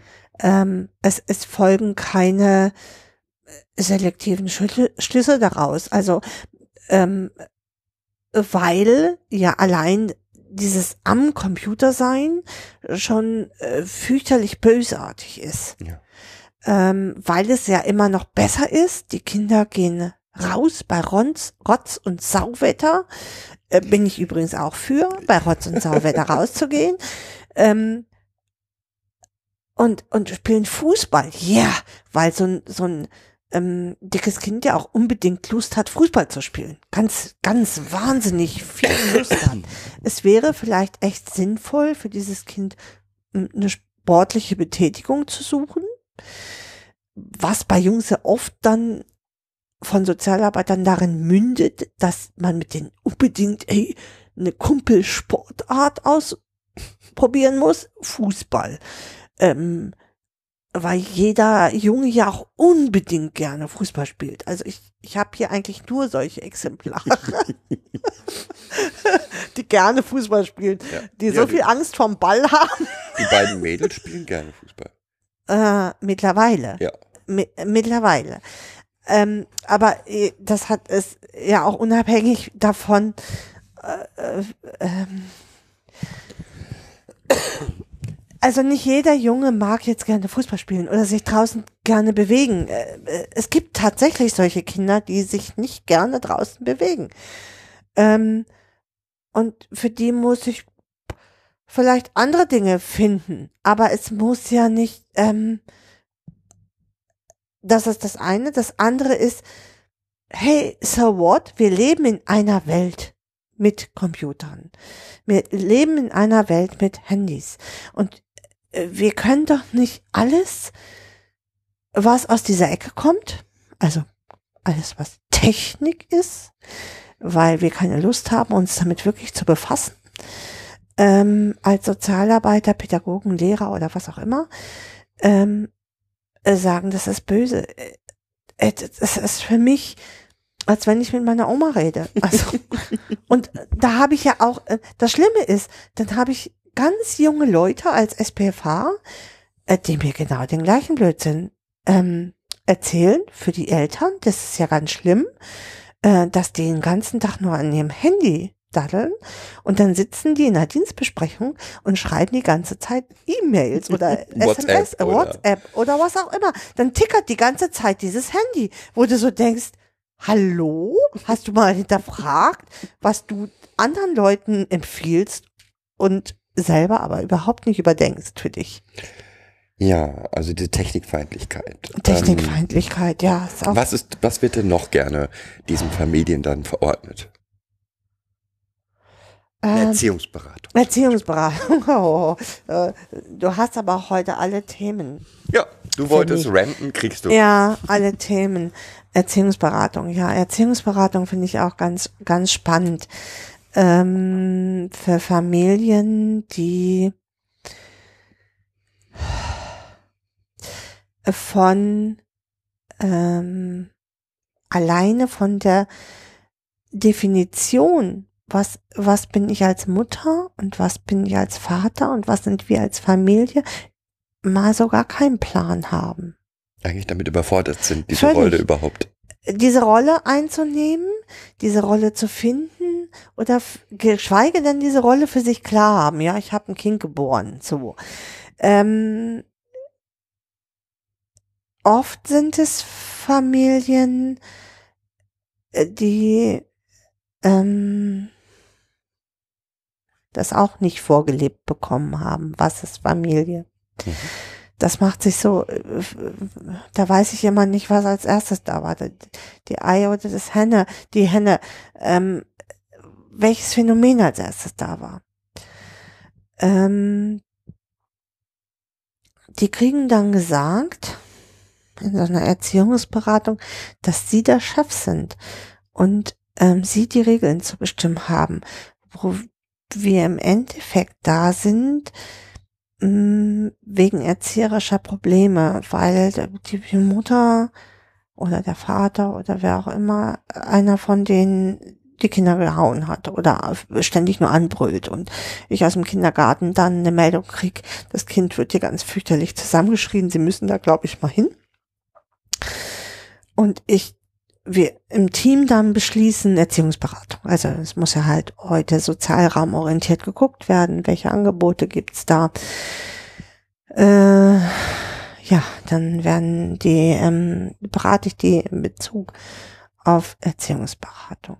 Und, wie, Und dann wie kommen viele die mir- Stunden, wie viele Stunden machen die so? Äh, ich glaube, das sind zehn Sitzungen, Mhm. also in, in, in Gruppensitzungen, also die haben die nicht alleine. mit anderen Eltern zusammen. Ähm, ja, und dann kommen die wieder und oder ich, ich, gehe rein in die Familie und dann ähm, machen wir eine Hilfeplanung und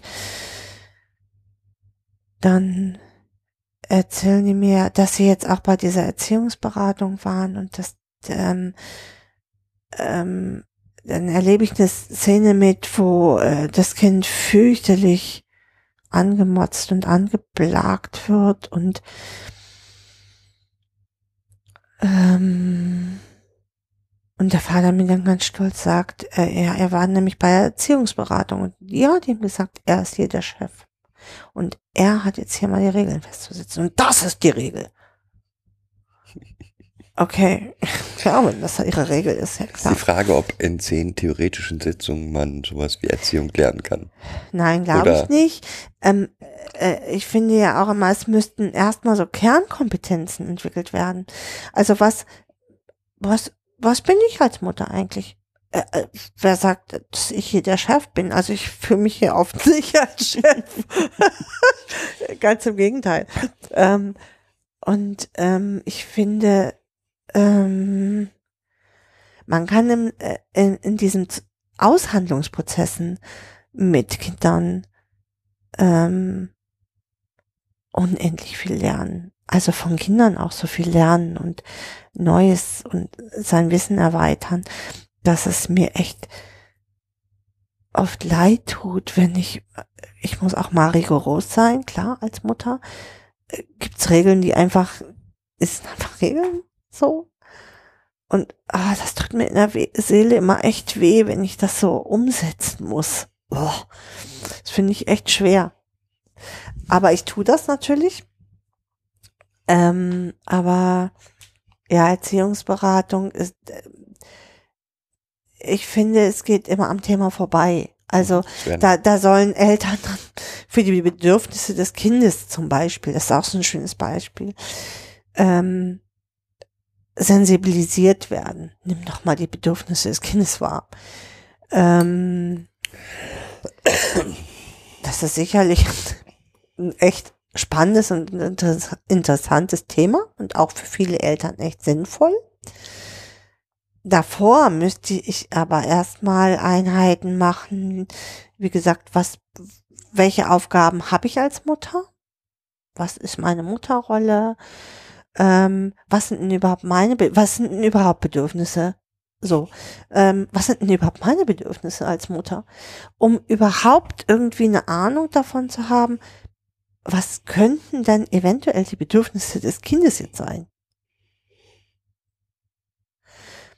Und da finde ich, äh, geht es, läuft ganz viel schräg. Und ich glaube auch nicht, dass es in zehn Stunden leistbar ist.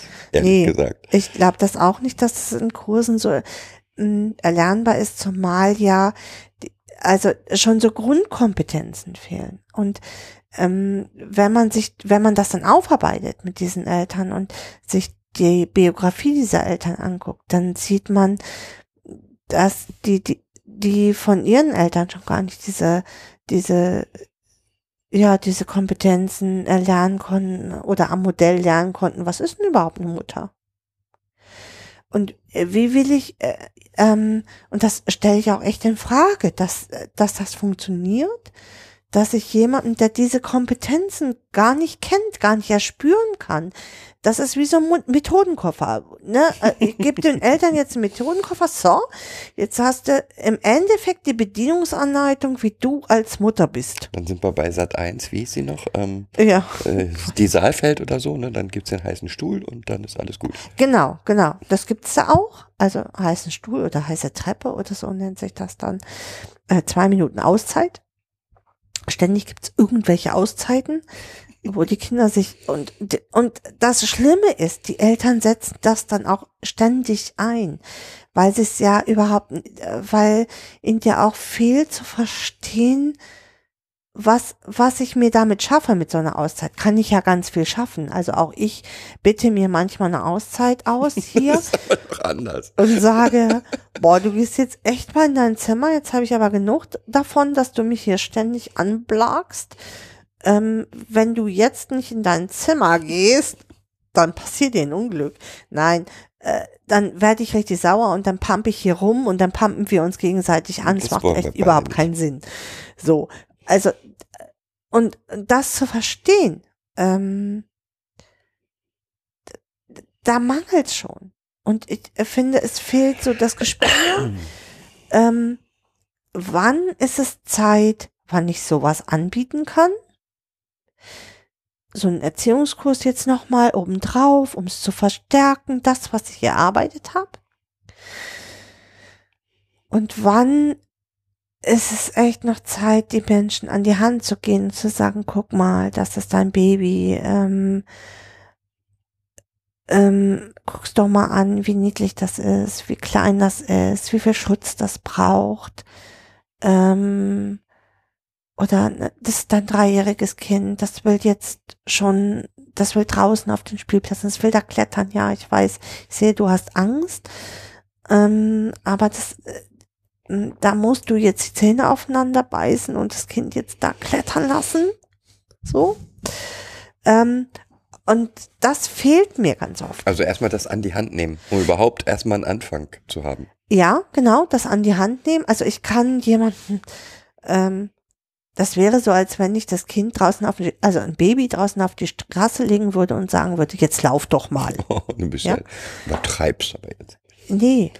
Ähm, ich glaube, wir haben das Gespür verloren dafür, was, ähm, welche Unterstützungsangebote äh, diese Familien erstmal bräuchten, um zu verstehen, um überhaupt ein, ein Gespür für ihr, äh, für sich selber als, als Mutter oder Vater zu haben und dann ein Gespür für das Kind zu entwickeln. Und das äh, machen zum Beispiel ähm, die Monika Ziegenhain und äh, ihre Kollegin, die haben in, äh, ich glaube, Bielefeld oder Bochum so eine Laborstation. Die machen da, die fangen da, die fangen das ganz gut auf. Die machen da ganz viel mit jungen Müttern und ihren Babys, mit Schreiambulanzen. Die machen da echt viel und das, ähm, das fehlt mir. Also diese. Das ist, und das ist eigentlich das Schlimme. Ja, Ja. also das ist ja, ähm, da, das ist ja nicht so, dass das Wissen nicht da ist, wie es gehen könnte. Ja, aber ähm, das Wissen muss nicht, also das, das Wissen, das da ist, muss nicht zwangsläufig bei den Menschen in den Köpfen genau dazu führen.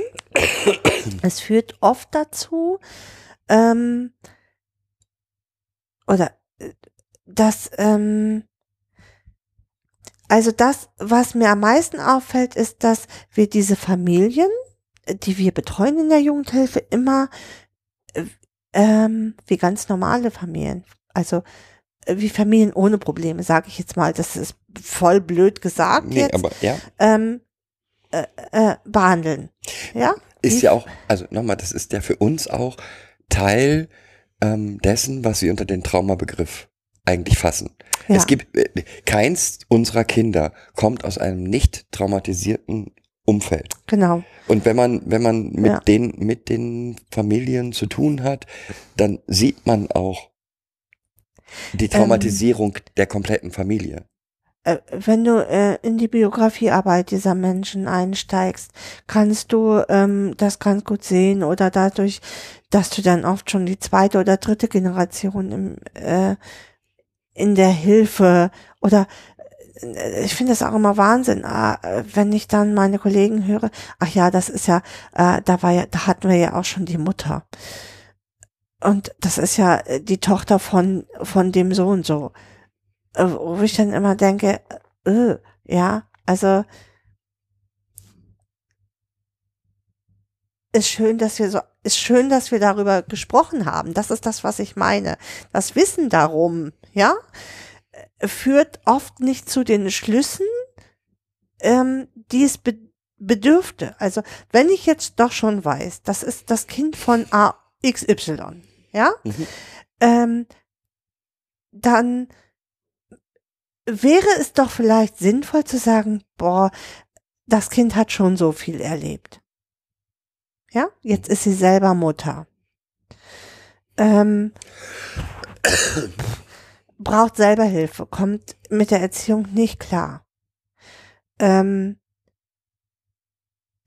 ich glaube, wir haben da was übersehen.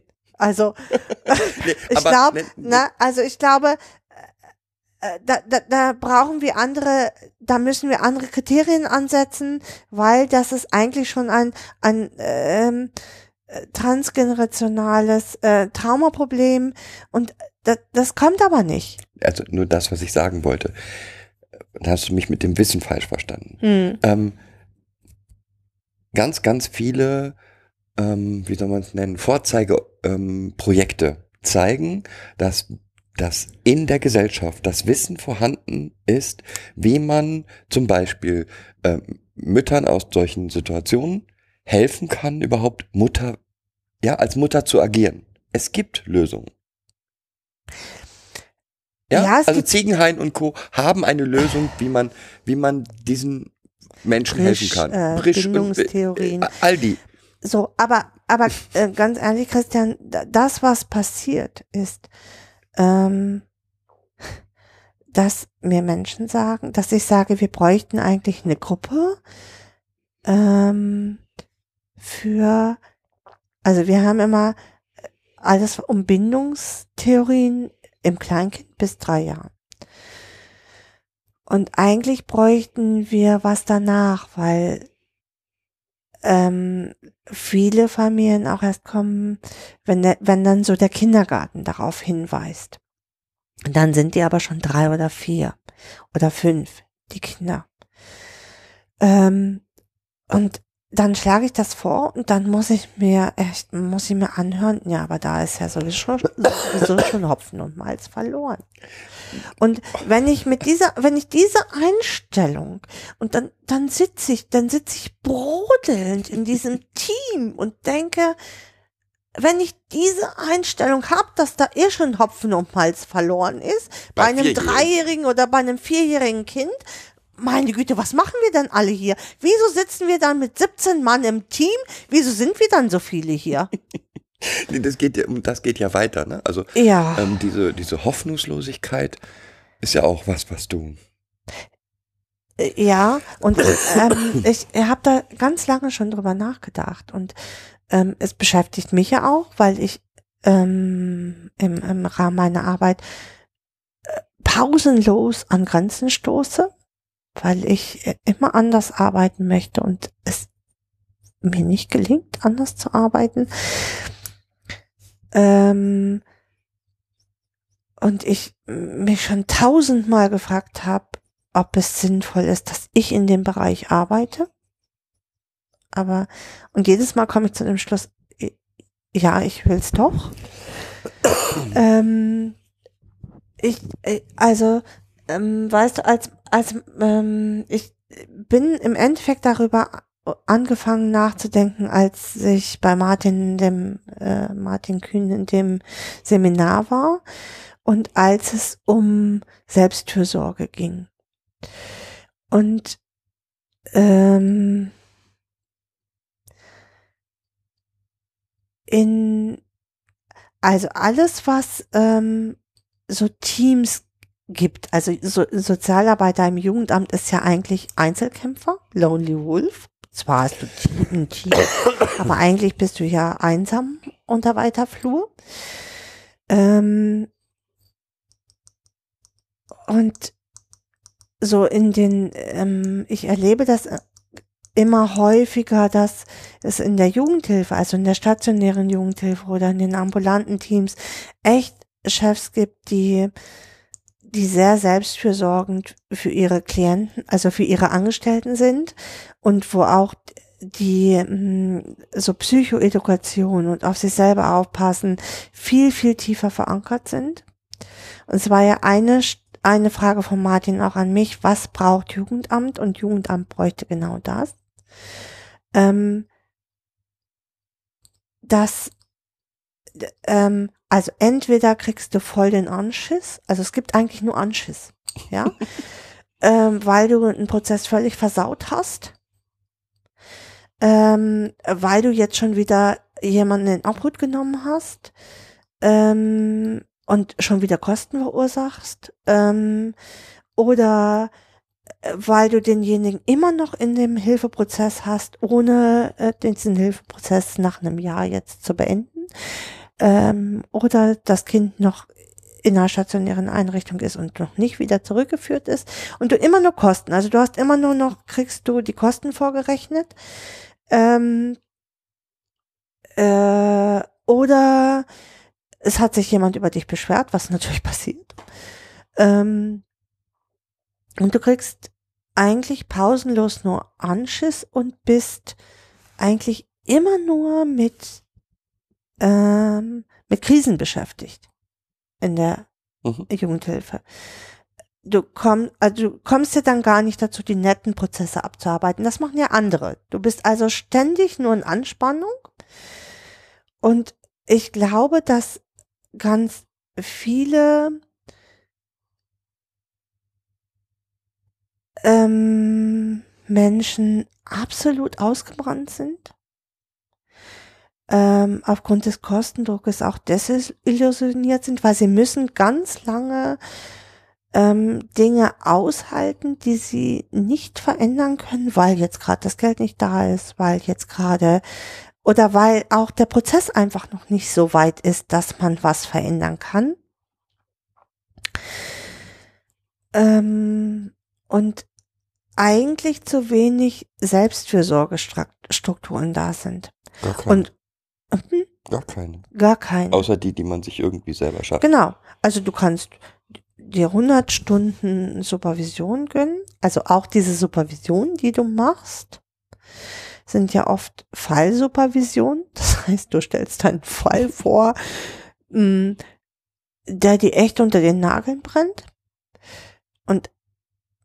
Das ist im Endeffekt wie auf dem heißen Stuhl Das ist auch keine Supervision. ja. Das ist Entschuldigung. im Endeffekt wie auf dem heißen Stuhl. Ja, weil jeder dir sagt, was für eine Scheiße du da eigentlich baust. Oder, ja, es, es kommt ja keiner und sagt, Mensch, Ulrike, ey, da, oh, äh, das muss auch, Mensch, Momo, da, da musst du, ähm, da hast du aber auch echt einen Scheißgrad. Ja? Hinterher vielleicht, nach der Supervision, boah, das war echt anstrengend heute für dich, ne? Hm. Ja, ja, war's. Danke, danke der Nachfrage. All diese Supervisionen, die wir machen, sind eigentlich Fallsupervisionen,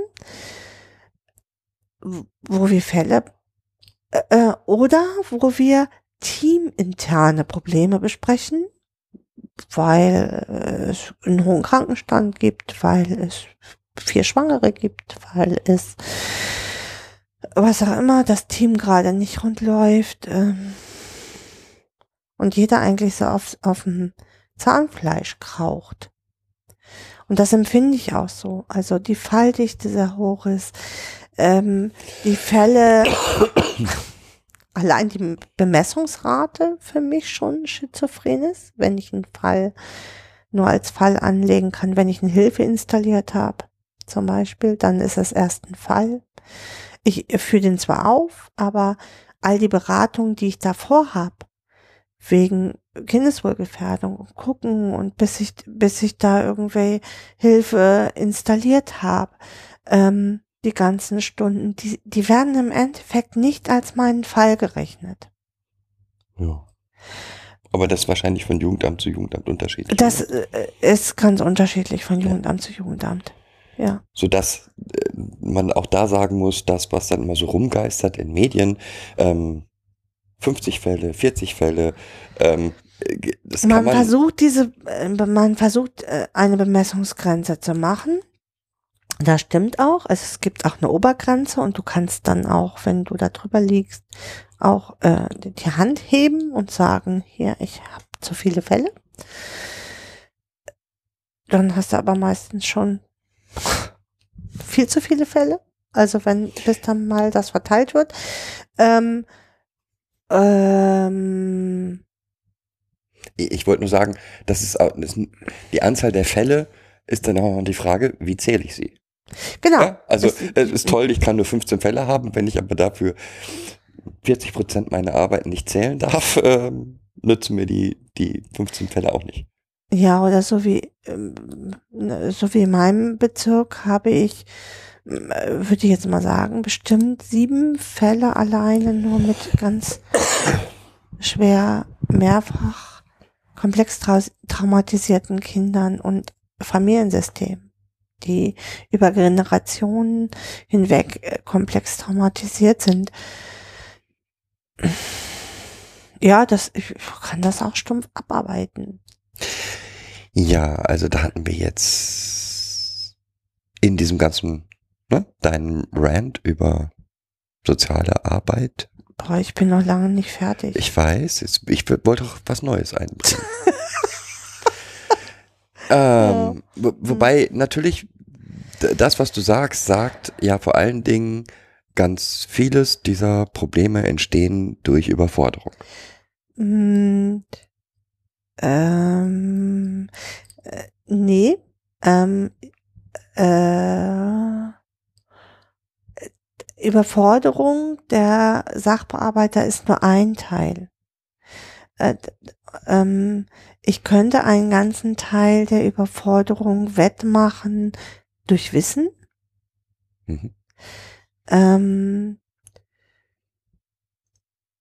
und indem ich ähm, die Jugendhilfe nicht als Wirtschaftsunternehmen sehe. Ja? Die Jugendhilfe kann kein funktionierendes Wirtschaftsunternehmen sein. Kann es nicht. Das ist äh, so ähnlich wie Hartz, Hartz IV, ja? Ähm, all diese Probleme, die wir angeblich haben, sind hausgemachte Probleme. Mhm. Ähm, weil wir oder unsere Politiker für mich entschieden haben, die Gelder nicht dementsprechend zu verteilen. Und weil wir immer meinen, wenn wir in der Jugend, also was wir einsparen können, können wir einsparen. Ähm, und das ist für mich kurzfristig gedacht, weil es das Problem im Endeffekt nur in die späteren Jahre verschiebt. Also äh, wenn ich die Förderung und ähm, der Kinder vernünftig machen würde, die Förderung und die Bildung und ähm, wirklich gut machen würde, dann hätte ich vielleicht nicht mit dem 18., sondern mit dem, ich sag mal, 25. Lebensjahr. Ähm, Rollmann sagt doch, dass sich das schon bis 30 verschoben hat, die Adoleszenz.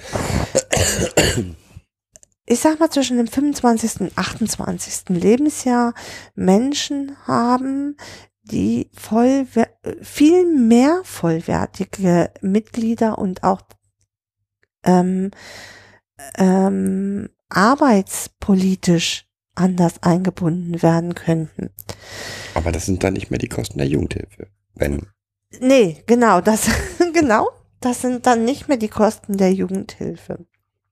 Wenn ich ähm, ab dem 15. Lebensjahr bekommt ein Kind Hartz IV, kann ein Kind Hartz IV bekommen.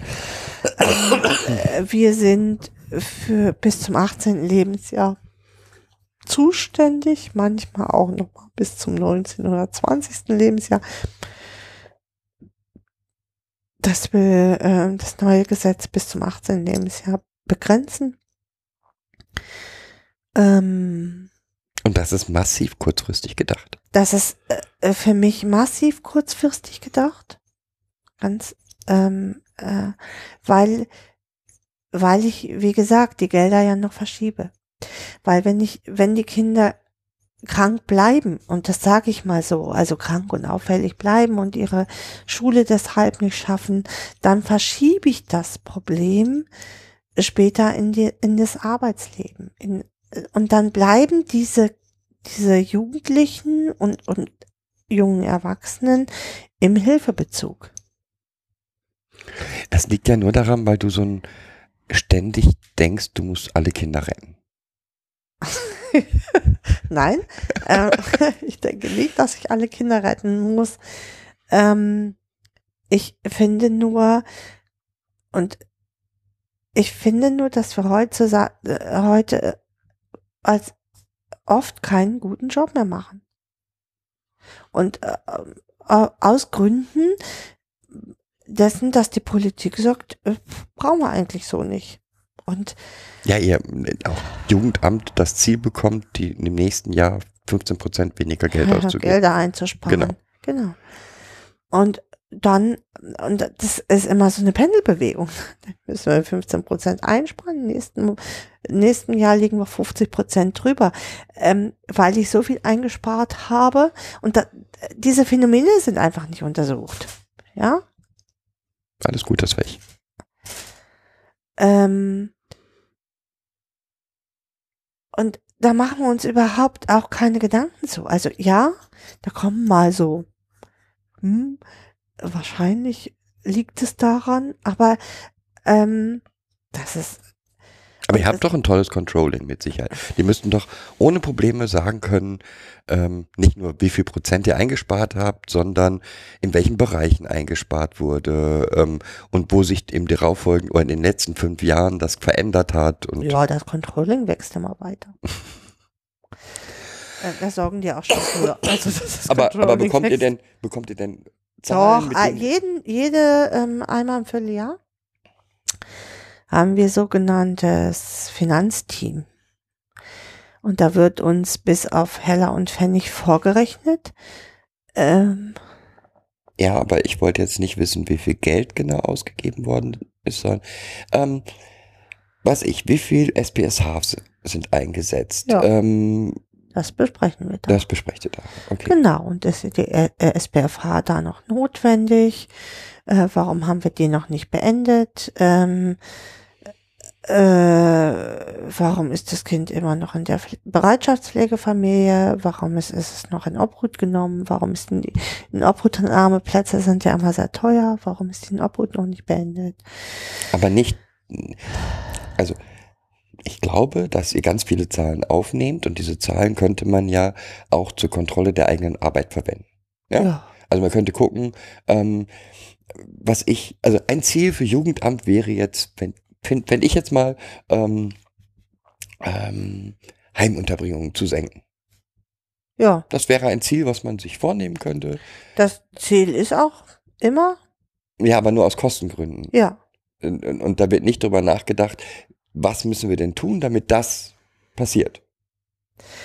Ähm, doch. Ähm, deswegen gucken wir ja so, so super sozialraumorientiert. Also ähm, welche Hilfen können die Eltern sich abrufen, damit sie ihre Kinder wieder äh, nehmen können. Ja. ähm, Äh, also mit anderen Worten, es wird nicht gefragt, was müssen wir tun, damit das passieren kann, sondern was von dem, was wir haben, können wir verwenden, können wir nutzen? äh, nutzen. Also geht es mehr darum, dass die bestehenden Strukturen besser aus, auszunutzen. Ja, wir ähm, überlegen uns auch immer super Projekte. Ein oder zwei Projekte. Immer ein Joker-Projekt, wo man überlegen kann, was ähm, mit dem Sozialraum zusammen, ähm, was vielleicht noch fehlt. Und ein Projekt ist immer themengebunden, Bindungsstärkung oder und dann überlegen wir uns mit dem Sozialraum zusammen, welches Projekt dann sinnvoll ist. So äh, wie zum Beispiel eine Junggruppe oder eine, eine Trauergruppe für Kinder oder ähm, ja. Ja, dann hast du vorhin nochmal gesagt, Wissen fehlt. Was für Wissen denkst du fehlt denn noch in, in dem, wie du soziale Arbeit wahrnimmst? ähm, ähm, f- äh, Wissen über Traumatisierung von Familiensystemen, Kindern, Bindungsstörungen ähm, und die richtigen Schlüssel rauszuziehen. Also das ist ja das, was ich vorhin sagte, oder auch über Autismus. Ähm, es kann nicht sein, dass ähm, wir als beratende Behörde ähm, immer noch davon ausgehen, dass ähm, man Autisten nur konditionieren kann. Ähm, konditionieren mm, durch Tiere, Hunde, die richtig ab über Konditionierung. Ähm, bei, bei Kindern fällt mir das echt schwer, das überhaupt in meinen Kopf zu kriegen, dass es Menschen gibt, die sowas tun. Und dass wir als übergeordnete Behörde das auch noch unterstützen und diesen Weg mitdenken. ähm, äh, ja, über Autismus, was ist Autismus? Sich wirklich damit, also über viele ähm, Verhaltensauffälligkeiten von Kindern wirklich zu wissen. Mhm.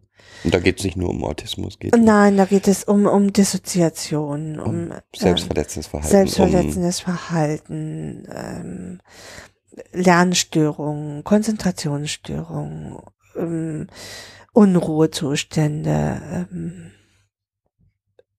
alles, was es auf diesem Hallo Momochill, eigentlich sind wir jetzt mitten in der Aufnahme.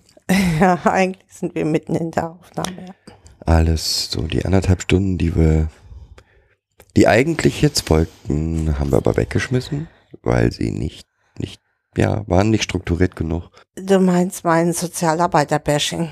Das geht ja weiter, aber mh, wenn, dann soll es auch gut gebasht sein oder gerantet oder wie auch immer. Aber vielleicht nochmal ganz kurz. Ähm, Zu den neuesten Neuigkeiten? Genau, vielleicht sollten wir jetzt einfach mal eine Rückblende machen.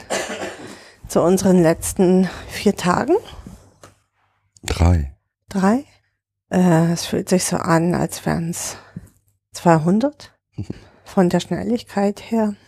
Also beim letzten Mal, als wir aufgehört haben, ja, war es so, dass wir wussten, dass alles passieren sollte. Aber also, hatten noch nicht schriftlich. Aber hatten noch nicht schriftlich, genau. Wir hatten schon über jemanden gesehen, dass es ein Schreiben gibt zu dem Aufenthalt über ein Jugendamt, aber noch keine, wir selber hatten die Schreiben noch nicht. Und wir wussten, dass ein Richter was zum, zum Pass schreiben wollte, aber wir selber hatten noch nichts. Das hat sich alles entspannt. Zumindest ist das Schreiben, sind die Schreiben jetzt da und zumindest wissen wir von dem Vormund, dass das Schreiben für den Pass, also der Beschluss für den Pass da ist. Genau. Jetzt fehlt also noch die Umsetzung. Das die heißt, Umsetzung. Wir müssen noch einmal zu unserem alten Wohnort den Pass verlängern und einen neuen Pass beantragen. Genau. Und sowas wie ummelden und. Ja, was wir bisher nicht getan haben. Autos ummelden. Weil wir Angst hatten, irgendwie. Ja. Genau. Ja, das war so ein bisschen wie Weihnachten, Geburtstag und ähm, alles Ostern auf einmal. Auf einen, mhm, auf einen Tag. Nur mal so, das Lustige finde ich, dass ich nach, ich sag mal, so einer halben Stunde, ja, yeah, super, dann wieder in das tiefe Loch der Erschöpfung gefallen bin. Ja. Also diese letzten vier Monate, fünf Monate, ja. August, September, Oktober, November, Dezember, waren sehr kräfteraubend, sehr aufregend und führen jetzt zu dieser absoluten Enderschöpfung, finde ich, die man immer so hat, wenn man so lange so angespannt war. Ja, aber trotzdem, alles wird gut. Ja, sagst alles. du immer. Genau, ich sag das immer und das diesmal stimmt. hat sich's wieder gezeigt. Alles wird gut. Ja, und es hat sich gezeigt, dass es sich lohnt zu kämpfen. Ja, auch gegen auch gegen ja, die Annahmen von anderen Menschen. Klar, man tritt damit auch immer Menschen auf die Füße. Aber es beschleunigt doch ein Verfahren extrem. Also, wenn du dir jetzt überlegst, in den letzten drei Wochen mhm. haben wir im Endeffekt das erledigt, was davor angeblich fünf Monate nicht ja, ja aber trotzdem bei einer fünf Monate lang dauernden Sache von Beschleunigung zu sprechen. Naja, wir haben, wir haben im Endeffekt, wie gesagt, dafür gesorgt, dass innerhalb von drei Wochen das abgearbeitet wird, was angeblich fünf Wochen, äh, fünf Monate lang nicht abzuarbeiten Ja, war. alles gut, alles gut, alles gut. Alles gut. Und äh, das bringt mich, da zeigt sich, dass ich noch zu viel Energie habe. äh, weil das bringt mich wirklich äh, fast äh, um den Verstand, dass es äh, so viele Menschen gibt, die sich, die die Zeit für sich gepachtet haben und ja, dann telefoniere ich mal und ähm, ja, dann rede ich mal und ja, dann rede ich aber nicht mehr mit der richtigen Stelle, sondern dann ist es ja abgegeben, aber da, ich habe ja nicht mit der anderen Stelle geredet. Und all diese Dinge, die bringen mich, zeigt sich einfach, dass ähm, viele Köche den, den Brei verderben. Je mehr Menschen da am Werk sind, desto mehr Menschen meinen, sie können sich auf ihren Lorbeeren ausruhen. Okay, so. Und in, in, in deinem Sozialarbeiter-Rant waren wir letztes Mal stehen geblieben bei der Forderung, mh, dass Sozialarbeiter die Gesetzestexte, die sie umzusetzen haben und über die sie beraten haben, vielleicht auch gelesen und verstanden haben sollten. Und das nächste Thema, worüber du dich immer so gerne aufgeregt hast, sind Sozialarbeiter, die ihren eigenen Lebenskontext auf die Lebenswelten von Klienten umlegen, äh, überstülpen. Ja, okay, beschreib mal. beschreib mal. Men- Menschen, die äh, sehr behütet äh, aufgewachsen sind und in der festen Partnerschaft leben und früh äh, ein Haus gebaut haben und ein festes Leben haben, in dem sie leben und einen Freund seit einem 14. Lebensjahr haben, jetzt immer noch sehr jung sind, selber keine Kinder haben und meinen, äh, meinen, das wäre für alle Menschen das Ziel des Lebens, der Sinn des Lebens. Ja, wobei das natürlich noch viel, viel weiter geht. Ich meine, Ja. da hast du jetzt ein Beispiel genannt. Ja, ja. Das erlebt man halt immer wieder. Mhm. Also in ganz vielen Bereichen, dass ähm, gerade Sozialarbeiter oder Berater das, was sie für die, was sie selber für sich als Lösung erarbeitet haben, meinen, das müssen ihre Klienten jetzt auch alle umsetzen. ja, genau. Und das bis ins kleinste Detail. Mhm. Also, Äh, Ich kann da gerne noch einen ähm, Vorschlag machen. Ähm, Sozialarbeiter, die der Meinung sind, sie müssten, mhm, sie machen den, den äh, ähm, Müttern mal eben ein Tages, eine Tagesstruktur, weil die Mütter ja keine Tagesstruktur haben, was ja auch oft stimmt. Aber und dann gibt's einen netten Plan und da steht drin, dass ich um 7.30 6.30 Uhr aufzustehen habe und meine Kinder anzuziehen habe und die zu füttern habe und dann äh, um 8 Uhr in die Kita zu bringen habe und möglichst äh, bin ich entweder davor noch aufgestanden, also vor dem Sie- 6.30 Uhr und habe meinen Haushalt gemacht oder wenn ich noch keinen Job habe, dann gehe ich dann um halb neun nach Hause und dann mache ich natürlich meinen ganzen Haushalt.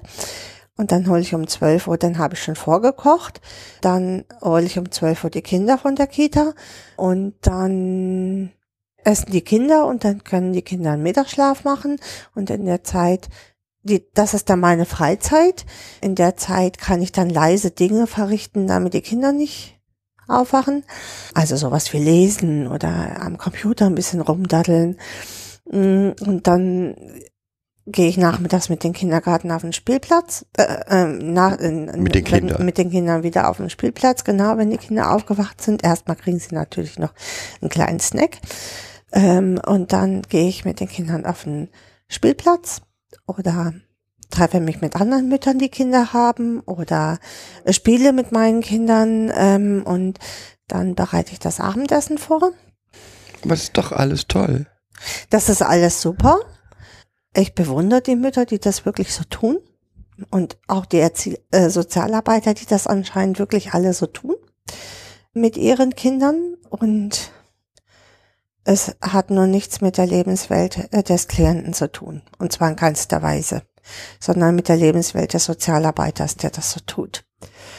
Und das, das prangere ich sehr an, weil ich äh, finde, ich kann mich da nicht hinstellen und dem Menschen sagen, so hast du das zu tun, sondern ich müsste mich dann erstmal mit ihm, mit dem Klienten auseinandersetzen, wie sieht denn seine Lebenswelt aus und ähm, mich an seiner Lebenswelt mit dem Tagesplan orientieren. Das heißt jetzt nicht, dass der um 11 Uhr aufsteht und dann leider verpennt hat, die Kinder in den Kindergarten zu bringen.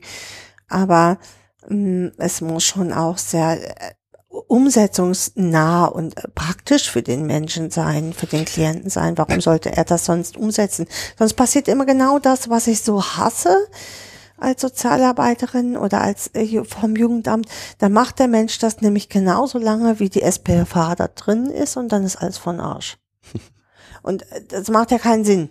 Ja, also, sondern der Mensch soll ja verstehen, warum er das tut, warum das wichtig ist, eine Tagesstruktur zu haben. Und das fehlt mir ganz oft in der Umsetzung. Es klingt auch absolut absurd eigentlich. Ja, aber so sehen die Pläne oft aus. Den, den, den habe ich da mal erarbeitet mit der Klientin. Mhm. So, so. Das ist ja ein, ein, sehr spannender Plan, kann ich dann nur sagen. Ist dann nicht erarbeitet, sondern ich habe einen Plan für die, für die Klientin erstellt. Ja, genau, genau. Ich habe den Plan, vielleicht noch, wenn es hochkommt, dann saß die Klientin daneben und hat das alles äh, gut abgenickt. Ja, klar, mache ich da. Das sind so die typischen, finde ich, die typischen Fehler in der SBFH, dass ich so denke, ich gehe da rein und dann krempel ich diesen, diesen, diesen Haushalt mal von unten nach oben auf. Ja, also ich glaube, ich glaube, also für mich ist das so unvorstellbar, ja? Hm? Was? Ähm, weil, weil das, was, was du, genau ist für dich so unvorstellbar? So unvorstellbar, dass da Menschen ähm, in eine Familie gehen mhm. mit ihren eigenen Vorstellungen, mhm. wie Familie, wie ähm, alles auszusehen hat mhm. und dann ähm, dieses dieses, diese Vorstellung über die Familie kippen und glauben, damit wird was besser. Und das, das Absurdeste an der ganzen Geschichte ist ja, dass du solche Sachen auch erzählst, wenn, dass das auch passiert, wenn die in ja, in Familien von komplett anderen kulturellem Hintergrund ja. Äh, gehen. Ähm, und genau. Äh, also äh, natürlich ist es wichtig. Weißt du, das, das Verrückte daran ist dann, dann geht eine, ich, also man versucht ja immer kultursensibel zu arbeiten. Das allein das macht mich schon. Also indem man dann Sozialarbeiter da einsetzt, die einen ähnlichen Lebenskontext haben, also auch in, aus dem gleichen Land kommen oder zumindest die gleiche Sprache sprechen, macht ja auch Sinn. So von der Sprache her macht das total Sinn. Meistens sind diese Leute aber in Deutschland aufgewachsen und haben komplett die Lebens Welt der Deutschen adaptiert, also angenommen und gehen jetzt in, in diese Familie und bringen, bringen ihre, ihre Lebensweltvorstellungen in diese Welt. Und dann finde ich, wird schräg. Also es geht ja nicht nur darum, dass man miteinander sprechen kann. Ja, also es geht ja auch darum, dass man füreinander Verständnis hat und versteht, hm, dass die Mutter eine andere Rolle hat als, als eine deutsche Mutter oder verstehst du, was ich meine? Ja, ich verstehe es sehr gut. Die gleiche Sprache zu sprechen heißt nicht mit demjenigen klar. Ja, also das, ähm, äh, das fällt mir dann so auf. Klar ähm, lebe ich oder leben diese Familien in unserer, äh, nein, in, in, äh, in Deutschland und ähm, haben sich an bestimmte mh, hm, Regeln und so auch anzupassen. Also, dass das Kind um acht in der Schule sein muss oder äh, dass Kinder aus dem Kindergarten selber abgeholt werden und nicht die ältesten Kinder die Kinder aus dem Kindergarten abholen. So, das meine ich damit, ja. Äh, das ist ja ganz ohne Zweifel. Ja. Also es geht ja nicht darum, ja. Ähm. Äh, nur ja, es ist schon so, dass in anderen ähm, Lebenswelten die älteren Geschwister im Endeffekt die jüngeren Kinder erziehen und äh, die Eltern ja die Grundversorgung machen. So. Also, Aber- das ist alles nicht das Thema. Hm. Also, es geht jetzt nicht darum, dass es bestimmte Regeln gibt, ähm, an die sich die auch, auch halten müssen. Ja, Aber es geht eben um dieses, hier ist mein fertiges Lebenskonzept und jetzt versteh doch endlich, wenn du das machst, wird alles gut. mhm. dann wird deine Welt viel einfacher. Genau. Und Mhm. das Spannende dabei ist, dass es, wie gesagt, bis ins Detail geht. Also Ja. auch wir haben das schon oft erlebt, dass ein Berater eine bestimmte Vorstellung hatte, wie irgendwas, also was erholsam ist, ja. Also beispielsweise.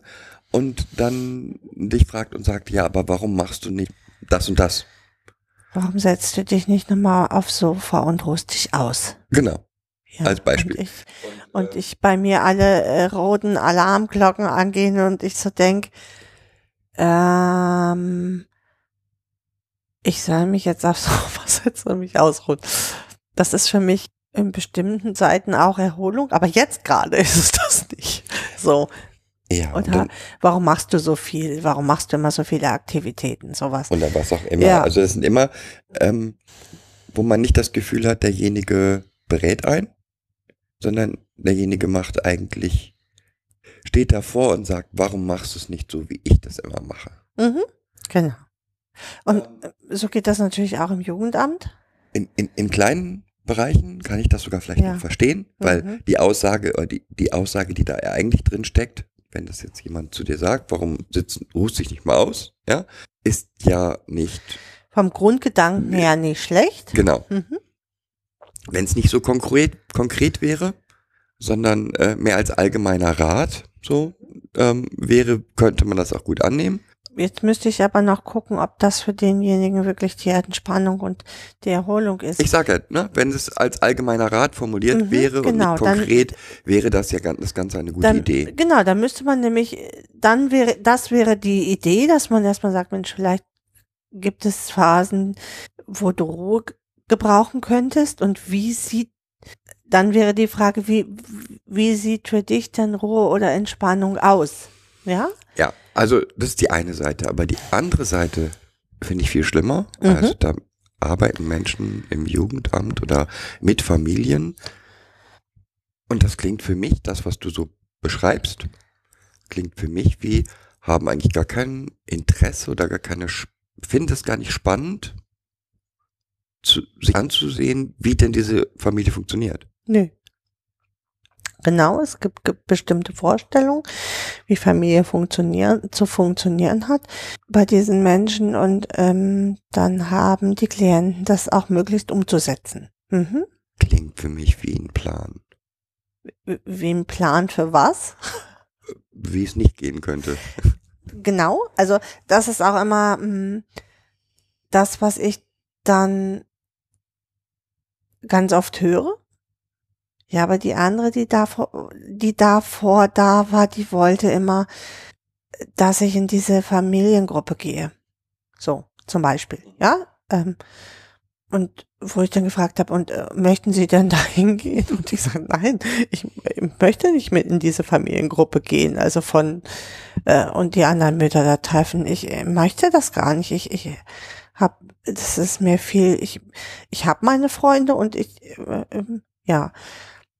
Und wo man dann aber vielleicht daran arbeiten kann und sagen kann, okay, ähm, was wäre denn für Sie, wenn wir jetzt davon ausgehen, Sie möchten sich doch noch mal mit anderen Eltern austauschen, was wäre dann für Sie die ge- geeignete Form zum Austausch?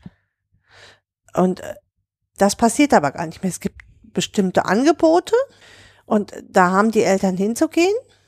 Welchen, ob das jetzt für sie passend ist oder nicht, ist dabei völlig unerheblich. Also, sondern ähm, es ist halt wichtig, dass sie äh, den Austausch haben mit anderen Eltern und äh, dann gehen sie halt in die Gruppe. Das ist so abstrus. Ja. Es mag, also gibt auch immer ähm, ähm, Mütter, die da sehr dankbar für sind, weil sie halt äh, wenig soziales Netzwerk haben und für solche Mütter macht es auch Sinn. Aber es gibt halt auch Mütter, die total gut vernetzt sind und die überhaupt keine Lust haben auf so eine Gruppe. Aber es ist so ein, so ein Standardverfahren, was dann da so ab, so drüber gekippt wird. Da gehst du mal in die Gruppe Und dann ist alles gut.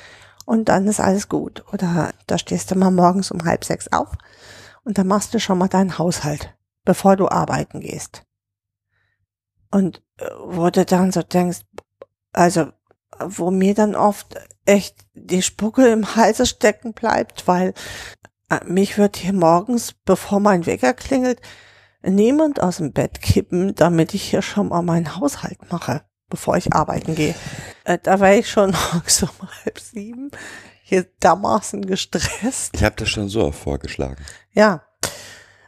Und ich habe schon so oft gesagt, äh, fass mich an die Füße. Das mache ich im Leben nicht. Also, das ist für mich auch, das muss ja jeder für sich entscheiden. Also, äh, nur weil der eine morgens ein Frühaufsteher ist und ähm, schon mal um 5.20 Uhr seine Fenster putzt, bevor er zur Arbeit fährt, muss das aber nicht auf jeden Menschen passen. Und wie gesagt, es geht halt in ganz, ganz viele Bereiche rein.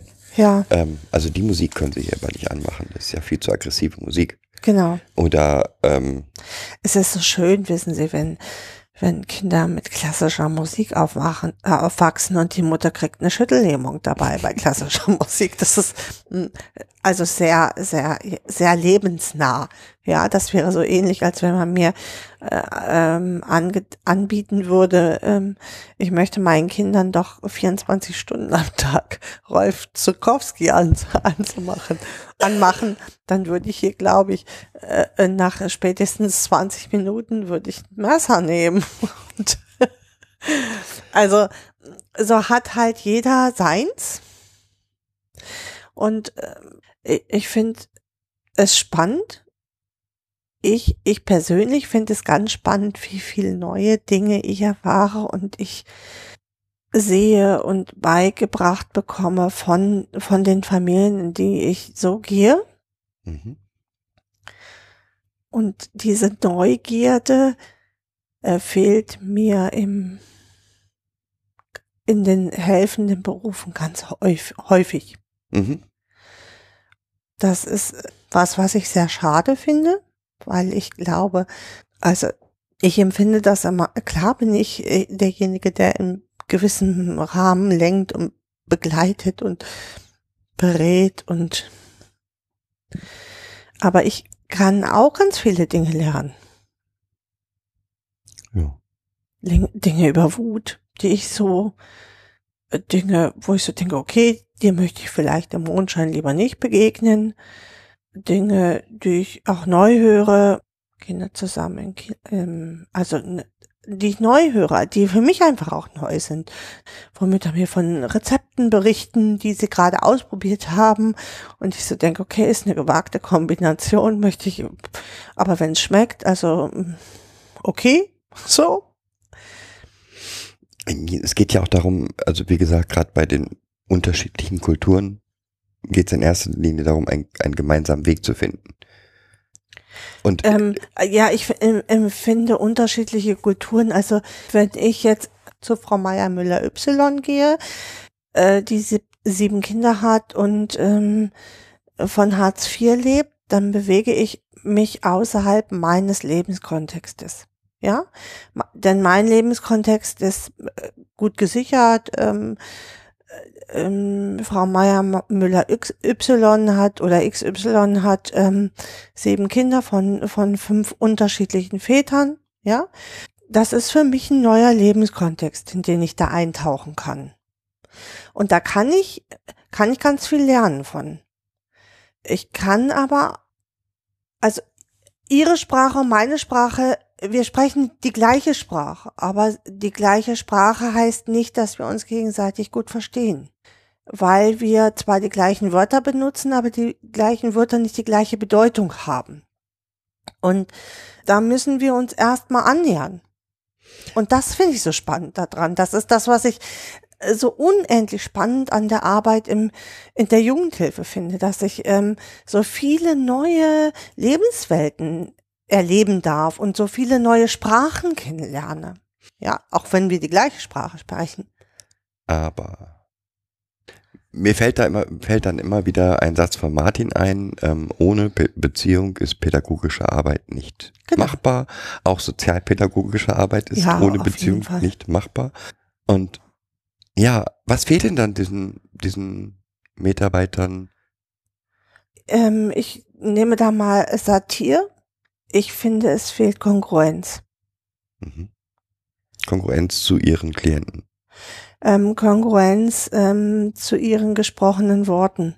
Okay. Also äh, sie tun immer freundlich und die Leute, du siehst es schon den Menschen schon an. Also manchmal sind wir auch zu zweit im Gespräch und äh, dann kannst du, dann hat einer eher so die beratende oder die die beobachtende Situation und äh, Situationsbeobachtung und der andere spricht. Und dann kannst du immer ganz gut sehen, wann dieser Mensch eigentlich abtaucht. Mhm. Ja, das fand ich immer ganz spannend. Und mir hat mal, das fand ich als das größte Lob, mir hat mal jemand am Telefon gesagt, äh, wissen Sie, wissen Sie, Sie sind, ich mag, ich kann Sie eigentlich nicht leiden, weil Sie sind eine, eine Frau vom Jugendamt, aber bei Ihnen weiß ich immer, dass Sie, dass Sie das meinen, was Sie, was Sie sagen. Sie sind immer ehrlich zu mir. Mhm. Und das war für mich das größte, größte Lob, was ich von diesen Menschen, das war ein ganz hoch ähm, komplexer Prozess mit ganz viel Ärger und Streit und äh, vor Gericht gehen und äh, zum Schluss beruhigte sich das so und ähm, es lief halt in dieser, äh, im Endeffekt in dieser Bemerkung aus. Mhm. Ja, sie sind eigentlich eine blöde Kuh, äh, auf Deutsch übersetzt. Ähm, aber sie sind immer, da weiß ich, ich weiß immer bei ihnen, wo dran ich dran bin. Und ähm, wenn äh, bei mir Scheiße brennt, äh, dann weiß ich, ich kann sie trotzdem anrufen und sie sagen mir nicht, dass ich blöd bin. Mhm. Ja, Also es ist dann noch was Zweites, was fehlt. Also das Interesse ja. ist das eine. Und so, so eine Ehrlichkeit. Also Und Respekt. Ich, Respekt. Ich, ich, ich gehe auch manchmal in die Haushalte und sage, ey, das ist jetzt hier mal richtig scheiß. Ja? Wir sind, äh, das, was die hier jetzt gemacht haben, ist richtig scheiß. Ja. So. Wenn Scheiß und- war. Und das, äh, dann sagt, sagen Kollegen zu mir, das kannst du doch nicht sagen. Und ich sag, doch, ich finde, das kann ich sagen, weil es ist richtiger Scheiß. Äh, äh, Scheiße bleibt Scheiße, egal von welcher Seite ich sie mir angucke. Die kann ich nicht schön reden. Und ich kann eher sagen hier, das ist jetzt Scheiß. Und jetzt müssen wir gucken, wie wir die Scheiße hier irgendwie in eine Richtung bringen, dass es nicht mehr so viel Scheiß ist. Als dass ich sage, das war jetzt wirklich nicht gut, was sie da gemacht haben. Damit können die Leute oft überhaupt nichts anfangen. Weil, was heißt nicht gut? Wenn ich sage, das ist hier richtig scheiß, das ist klar und verständlich, da ist kein rechts und kein links. Aber wenn ich so verblümt darum spreche, ja, also ist hm, also es wäre jetzt besser gewesen, sie hätten es anders gelöst. Hm, schön, hat sie aber nicht. Ja? Und da brauchen wir auch nicht drum rumreden und dass es schön gewesen wäre. Natürlich wäre es schön gewesen, wenn sie es anders gelöst hatte. Jetzt hat sie es aber so, so gelöst. Okay, dann sind wir also jetzt, würdest du sagen, das Problem, was wir jetzt da gerade haben, ist fehlende Empathie, Ja. fehlendes Interesse an dem Gegenüber, Mhm. fehlende Ehrlichkeit. Ja, und, ähm, und, Eigen, und Konkurrenz. Also ich kann ja sagen, also Konkurrenz, äh, ich kann jetzt mit dem, was Sie mir sagen, äh, da, äh, das fehlt mir in meiner Lebenswelt. Ja, Mhm. also das fehlt mir. Da habe ich überhaupt keine Erfahrung. Äh, Wenn mir jemand sagt, wissen Sie, da habe ich jemanden, ich, ich habe mal bei einer Schlachterei gearbeitet und ähm, da habe ich die Schweine aufgeschlitzt. Wissen Sie, wie das geht? Zack, zack. Ja? Und dann muss ich sagen, nee, weiß ich nicht. Und ich weiß auch nicht, ob mich das interessiert, ob ich das wissen möchte, wie man Schweine aufschlitzt. Ja, also nochmal zurück. Ehrlichkeit, Empathie, Interesse. Aber für mich sch- schwingt da noch mehr, noch was drin. Mhm, was? Kongruenz? Mhm. Hab ich, Hast also, du gesagt? mhm. Ja. also, Ähm, also, ich glaube, dass ein Mensch, der immer so ein ganz behütetes, ordentliches, tolles Leben hatte, keine Idee von Scheiße haben kann. Das weiß ich nicht. Du kriegst ja auch viel im Studium äh, beigebracht von Scheiße, wie Scheiße aussehen könnte. Ähm, ich, das will ich gar nicht, nee, ich will das gar nicht an Menschen festmachen, die nur behütet aufgewachsen sind, weil viele Sozialarbeiter sind nicht behütet aufgewachsen. Und da habe ich immer das Gefühl, dass sie genau das, was sie, was sie selber erlebt haben, so abgrundtief verabscheuen Mhm. In diesen Familien. Und ja, deswegen- wenn jemand, genau, und, und da so überreagieren, dass, da, dass sie sich ihre, ihre eigenen blinden Flecke nicht, nicht bewusst sind und, und dass sie das genau versuchen bei diesen Familien abzuschalten, weil das einer ihrer blinden Flecke ist. Okay. Also wie Alkoholismus zum Beispiel, wenn jemand aus einer selber aus einer alkoholkranken Familie kommt, dann wird es ihm vielleicht schwer fallen, mit Alkoholikern zu arbeiten und ähm, wird das äh, diesen alkoholkranken Vater oder ne- diese alkoholkranke Mama völlig ablehnen und denken, das Kind kann hier überhaupt nicht sein. Mhm. Ja, und da vermischen sich ähm, Gefühle, die eigentlich getrennt gehören. Okay, das wäre ja dann fehlende Professionalität. Ich meine, ähm, professionell wäre es an der Stelle auch zu sagen, ich kann diese Klienten nicht betreuen, weil. Nee, für mich äh, würde die Profession äh, da beginnen, wo ich erkenne, dass ich äh, selber ein Problem damit habe. Also, dass ich selber ein Problem damit habe, mit alkoholkranken Menschen zu arbeiten oder dass ich selber diese Vergangenheit habe und dass mich das behindern könnte. In dem Moment beginnt für mich schon eine Professionalität, weil ich mir bewusst bin, dass ich hier vielleicht auf Glatteis mich be begeben könnte.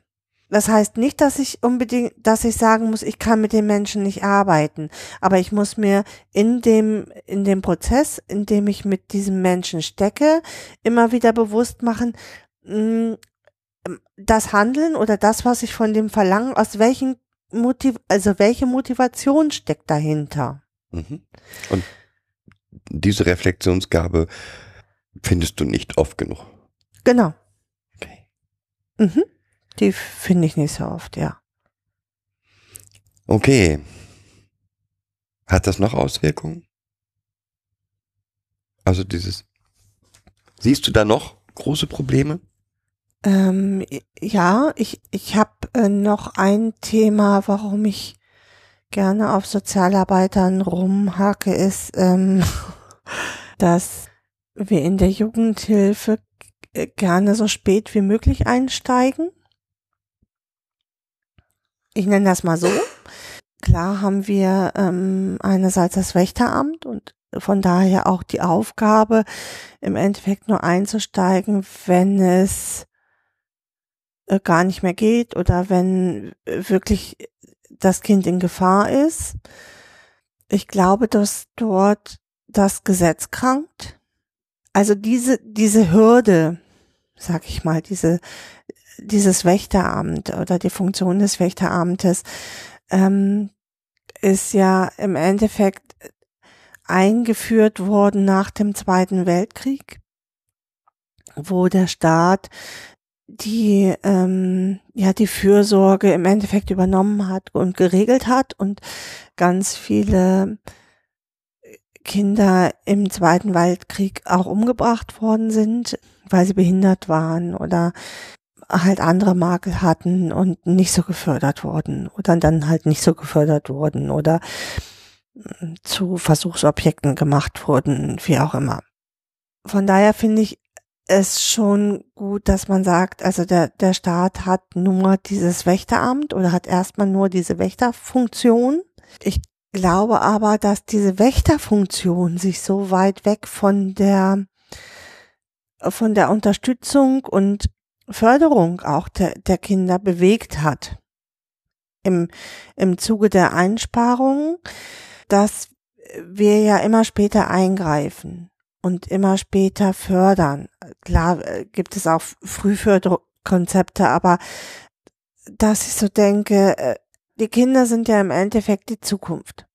Ja, also wenn ich in der Jugendhilfe nicht frühzeitig fördere und, und unterstütze und daraus gesunde, lebensfähige Menschen mache, erwachsene Menschen meine ich, ja, also dann verschiebe ich das Problem der Finanzierung nur immer weiter nach hinten.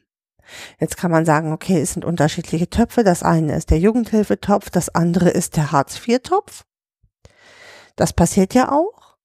Nur ich glaube, wenn wir in der Jugendhilfe frühzeitig genügend Hilfe und Unterstützungssysteme haben, das muss gar nicht bedeuten, dass die Kinder aus der, aus den Familien gehen. Darum geht es überhaupt gar nicht, sondern dass sie möglichst ja gut unterstützt in ein Erwachsenenleben und damit auch gesund in ein Erwachsenenleben gehen können, dass wir viele dieser Kosten, die dann so ein Leben lang im Endeffekt gezahlt werden wie Hartz IV, weil diese Menschen keinen Job bekommen, weil sie nicht arbeitsfähig sind, weil sie auf Dauer psychisch krank sind beispielsweise, dass wir das uns ersparen können, also dass diese Kosten gar nicht so immens werden, die dann im Nachhinein noch zu zahlen sind. Die nächste Sache wäre eigentlich, oder da schimpfst du immer am meisten drüber, ist, dass so dieses Prinzip, was hinter Hartz IV steckt, nämlich fördern und fordern, wie das mhm. unser lieber Kanzler, Ex-Kanzler Schröder, Schröder. immer so mhm. von sich gegeben hat, längst in der Jugendhilfe angekommen ist. Mhm. Genau. Wie wirkt sich das aus? In, in Zielvereinbarungen wirkt sich das aus. Also zum Beispiel, dass ich, macht ja auch Sinn, Zielvereinbarungen zu machen, aber dass zum Beispiel ein 14-Jähriger ähm, plötzlich sagen muss, warum er weiterhin in der stationären Jugendhilfe bleiben will. Also er für sich Ziele vereinbaren muss. Lass uns mal genau die Situation angucken. Ja. Also, da ist ein Jugendlicher, 14 Jahre alt, der aus welchen Gründen noch immer nicht mehr bei seinen Eltern, sondern in einer stationären Einrichtung mhm. lebt. Ähm, um das mal auszumalen, hat, hat, hat sich also, selbst, genau, hat sich selbst in Obhut äh, nehmen lassen, genau, weil er das alles nicht mehr aushalten konnte. Und dann darf er erstmal ankommen und dann gibt es ein HPG. Ein Hilfeplangespräch, Gespräch, genau. Ähm, wo dann geguckt wird, also das beginnt schon eher, dass nämlich die Einrichtung mit ihm gucken muss, welche Ziele er dann hat. Auch ich muss mit ihm daran arbeiten, welche Ziele er für sich in der Jugendhilfe hat. Gut, und was würde jetzt passieren, wenn er sagt, keine Ahnung, nur nicht dahin zurück? Ähm, das hängt ein bisschen davon ab, als ob wir die Situation als gefährdend einschätzen, wenn es halt eine wirklich eine Gefährdungssituation war, ähm, dann ich trotzdem noch nicht zurückgehen. Wenn es ähm, eine so gefährdende Situation war, wo wir sagen, okay, da ist dem Vater mal die Hand ausgerutscht, das kann ja mal passieren. Dann wird ähm, er zurückgehen. Dann wir vermehrt daran arbeiten, dass er zurückgeht, ja.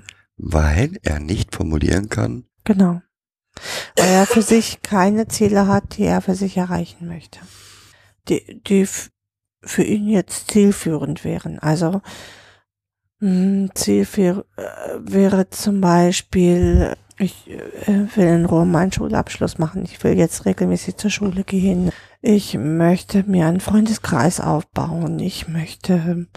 Ziel wäre nicht, ich will nicht nach Hause. Ich halte den, ich halt den Alten nicht mehr aus. Nein, das ist kein Ziel möchte nicht nach Hause, weil ich halte meine Alten nicht mehr aus, ist kein Ziel. Ich halte die Situation zu Hause nicht mehr aus, ist kein Ziel. Okay. Und das finde ich ganz erschreckend, weil es oft so ist, a, dass die Kinder das wirklich, also die haben es ja 14 Jahre lang mit ganz viel Unterstützung und, und vielleicht rein, raus, rein, raus, rein, raus ausgehalten. Oft sind das ja schon Prozesse, wo wir auch ganz lange zugewartet haben, dass die Jugendlichen jetzt für sich auch formulieren. Nee, Ich will da nicht mehr sein. Aber es reicht nach der, nach der heutigen Definition, das zuvörderste Recht und die zuvörderste Pflicht ist es, der Eltern ist es, ihre Kinder zu erziehen und zu betreuen, nicht mehr aus, dass das Kind sagt, das geht für mich auf keine Kuhhaut mit, ich kann das nicht mehr. Okay. Sondern, wenn der gleiche Jugendliche jetzt sagen würde, zu Hause schaffe ich, werde ich Schule auf keinen Fall schaffen. Ähm, und eigentlich möchte ich ja gerne von meinem Sechserschnitt auf einen Viererschnitt kommen, damit ich einen Schulabschluss habe, dann wäre das in Ordnung. Genau, ich möchte dringend an meinem Schulabschluss arbeiten und mit den Mitteln zu Hause äh, werde ich das auf keinen Fall schaffen mit dem Stress, den ich zu Hause habe. Schaffe ich das auf gar keinen Fall. Ich möchte daran arbeiten, dass ich schon ein besseres Verhältnis zu meinen Eltern habe, aber nicht indem ich jetzt direkt wieder zurückgehe. Es ist so ein bisschen an der Lebenswelt von 14-Jährigen vorbei, oder? Ich finde das schon, weil ein 14-Jähriger eigentlich damit beschäftigt ist, sich selber kennenzulernen und völlig pubertär ist und mal so alles ablehnt und Erwachsene mal so richtig schn- schnöde und scheiße sind. Und ich auch, also keinen 14-Jährigen erlebt hat, habe, der für sich klare Ziele formulieren kann.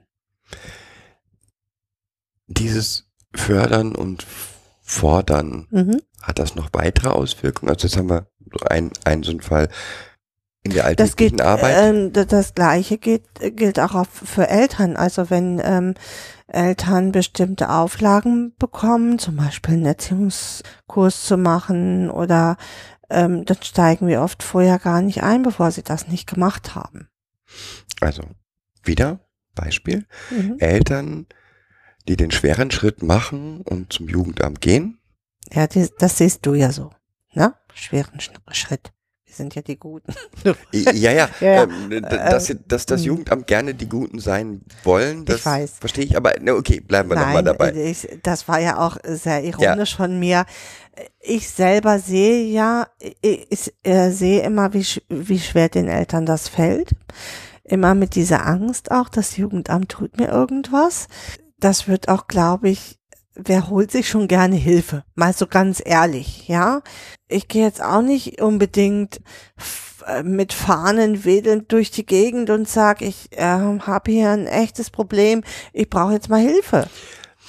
Also nochmal wieder zurück. Also ne, ein, El ein Elternpaar, das feststellt, es, wir kriegen es nicht hin, den schweren Weg zum Jugendamt macht. Dort trifft es auf eine Erstberatung und die Mitarbeiterin sagt ihnen, na, dann gehen Sie mal erstmal jetzt zum Elternkurs, der ist montags und donnerstags von 19 bis 20 Uhr. Und Wenn jetzt, das mal so wäre, das wäre toll. äh, äh, wir, wir nennen jetzt über. Jetzt sagt die Mutter, das kann ich nicht, da muss ich putzen. Was passiert dann? Wenn sie da putzen muss? äh, jetzt nicht putzen bei sich zu Hause, sondern äh, ihren Zweitjob, mit dem sie. Achso, äh, dann würde man ihr wahrscheinlich anraten, dass sie sich jetzt mal überlegen muss, was ihr wichtig ist. Ob ihr ihre Kinder wichtig sind oder ihr Job. Also ich nicht. Nein, aber das hast du schon gehört. solche Das habe ich schon gehört. Mhm. Das, ist, äh, das ist nicht nur unglaublich, das ist. Das äh, habe ich mehrfach gehört und das ist äh, etwas, äh, da ziehen sich mir sämtliche Magenschleimhäute, äh, Darmwindungen, ähm, Gehirnwindungen zusammen und die lassen mich äh, fast durchgehend erbrechen. Also ja, ich bin auch Mhm. jetzt absolut sprachlos, Ja?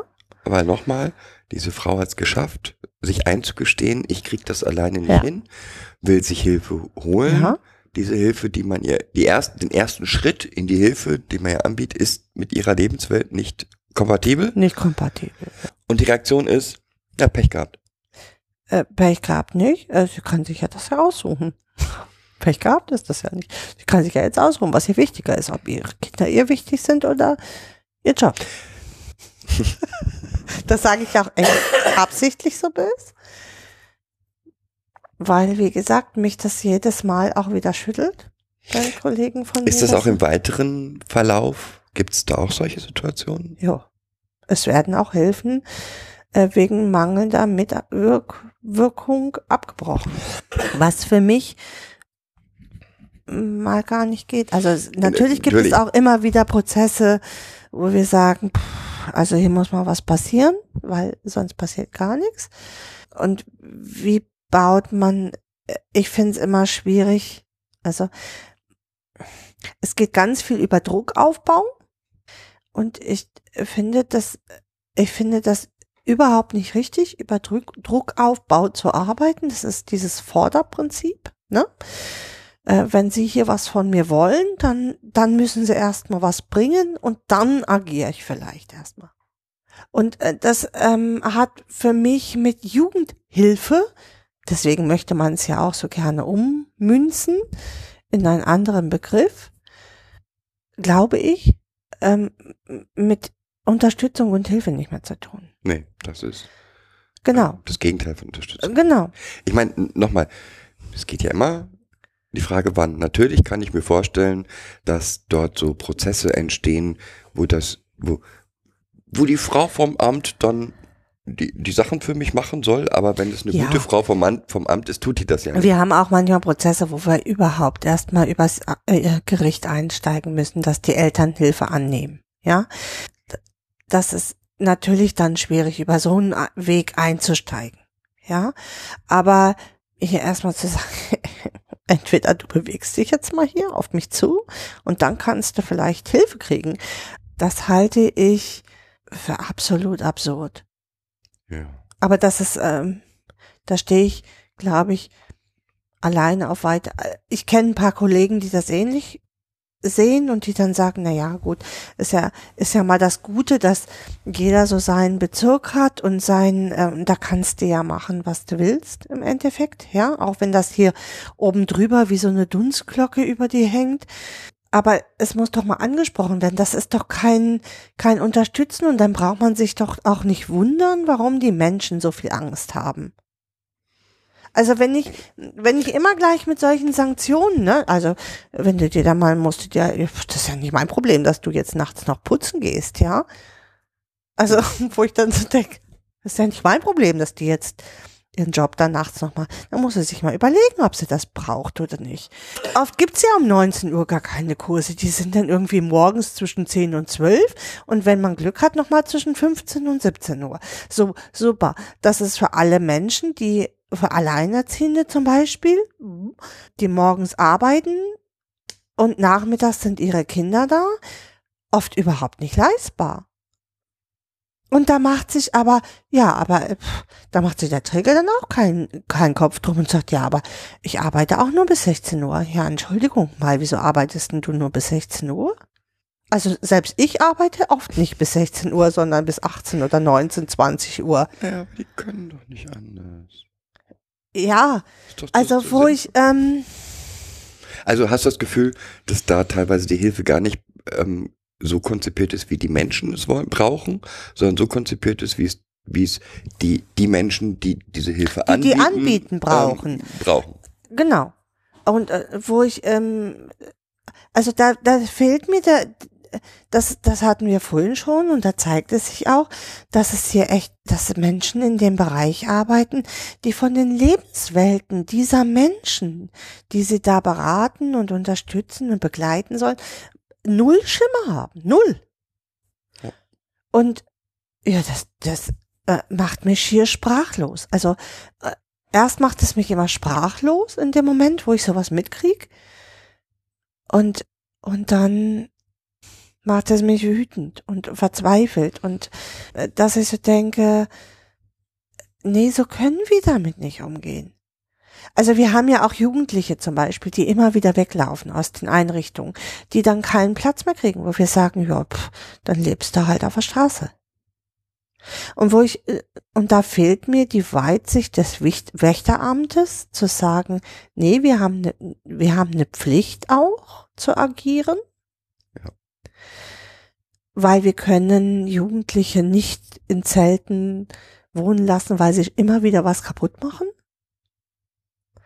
Oder weil sie die Wohnungen, in denen wir sie unterbringen, demolieren. Und weil sie in einer, äh, in, in Gruppen überhaupt nicht haltbar sind. Und es, wo immer wieder nur Absicht unterstellt wird. Und Da wären wir dann wieder bei einem, äh, bei den Themen, die wir in der, im Bereich von Trauma immer wieder haben. ja, Es genau. wird in die, die, die Reaktion der, kind, der, der Kinder oder Jugendlichen auf die Vergangenheit wird ihnen zur, ja, als Absicht unterstellt. Genau. Okay.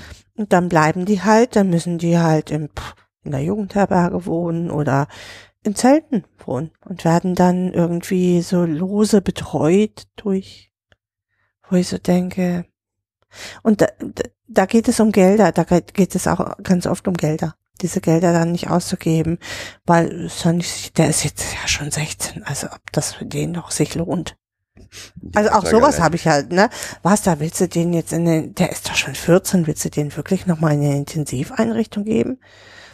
Wo ich sprachlos bin, wo ich echt an dem System Jugendhilfe zweifle, Ja. Da, massiv zweifle. da kommt auch ein bisschen Zweifel auf, wenn, Weil ich kann mich nicht hinstellen und sagen, nur weil er 14 ist, weil er jetzt aus drei Einrichtungen rausgeflogen ist. Es gibt ja immer was dahinter. Warum ist er rausgeflogen? Oder warum ist er so aggressiv, dass er nicht zu halten ist? Also, das ist ja auch ein Teil, den, den du, ein, eine, ein Begriff, der dich gerne zum Kochen bringt, ist so diese, dieser Satz von für zur Selbsthilfe. mhm. Ähm, an sich ein gutes, hehres Ziel. ja, Ähm, sehe ich genauso.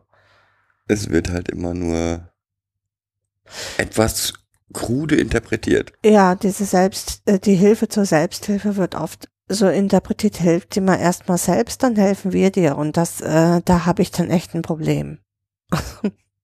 Ja, wenn das, wenn das heißen soll, mach du mal eine Strategie. Genau, mach du mal erstmal deinen Weg ähm, und dann gehst du mal erstmal dahin und dahin und dahin. Das sind natürlich auch alles irgendwie ja sozialraumnahe Institutionen, die äh, da Hilfen anbieten. Und wenn du die alle abgelaufen hast, dann gucken wir mal, ob du dann noch Hilfe brauchst. Cool. Ne? Anstatt mit dem Klienten gemeinsam auf die Suche zu gehen, erstmal zur Suche zu gehen, was könnte dir denn helfen? Ja, was brauchst du denn? Und das Und alleine diese Frage, was brauchst du denn, würde, würde ich schon wieder völlig um, um die Ohren gehauen bekommen. Was brauchst du denn? Wir fragen nicht, was brauchst du denn? weil der kommt nachher mit Sachen, die Geld kosten. Ja, Okay. Dann kann ich ja immer noch entscheiden, ob ich das für sinnvoll erachte oder nicht. Also, ähm, aber erstmal ähm, gehört es ja auch zum Beziehungsaufbau, finde ich, zu gucken mit dem Klienten, was braucht er denn überhaupt? Eine Sache haben wir, hast du auch noch, die dich immer wieder wütend macht? Ja, Mm. was? War das jetzt noch? Oh, ich meine, ich wüsste ja mehr, aber ähm, die Sache, die dich immer wieder wütend macht, ist, wenn Menschen in der Jugendhilfe das Lernen aufgegeben haben und mit Wissen um sich schmeißen, das aus den 60er Jahren ist. Na, das muss gar nicht aus den 60er Jahren, Jahren sein. Also mh, äh, manchmal, es heißt ja auch gar nicht, dass das Wissen aus den 60ern schlecht ist. Also, aber ich, äh, stimmt, es äh, ärgert mich fürchterlich, wenn ich auf bestimmten Dingen stehen bleibe. Weil ich finde, das Leben verändert, also das, das Leben und das Wissen verändert sich so schnell heutzutage, dass ich, dass ich sonst nicht mehr Situationen klientengerecht einschätzen kann. Also wenn ich nicht auf einem bestimmten Stand oder auf einem neuen Wissen bleibe, kann ich Situationen überhaupt nicht dementsprechend einschätzen. Auch was richterliche, höchstrichterliche Entscheidungen betrifft. Ja, wobei, also wir erleben es oft, Mhm. dass wir mit ja auf Pflegekinder, Berater treffen, Mhm. ähm, Die von, davon Duden und Blasen keine Ahnung haben. Von Genau. Bindungstheorien Deswegen. nichts kennen, von Traumatherapie nichts, nichts gehört von haben. Trauma noch nie was gehört haben. Genau, oder Obwohl von doch, Trauma, äh, Traumatisierung schon am Rande, aber das Thema gehen wir lieber nicht an, weil nachher treten wir dann noch was los. Genau, also ähm, und das geht mir aber in der Jugendhilfe genauso, dass ich auf Jugendhilfebetreuer in, in stationären Einrichtungen treffe, die pädagogische Methoden anwenden, die ähm, wo ich echt schlucken muss. Aber auch da hättest du doch als Jugendamt eine Wächterfunktion. Es stimmt, also ich, äh, aber das kann ich dann immer schlecht in diesen Hilfeplanungen nicht ansprechen. Also da muss ich dann tatsächlich dann nochmal einen extra Termin machen. Und die mache ich auch.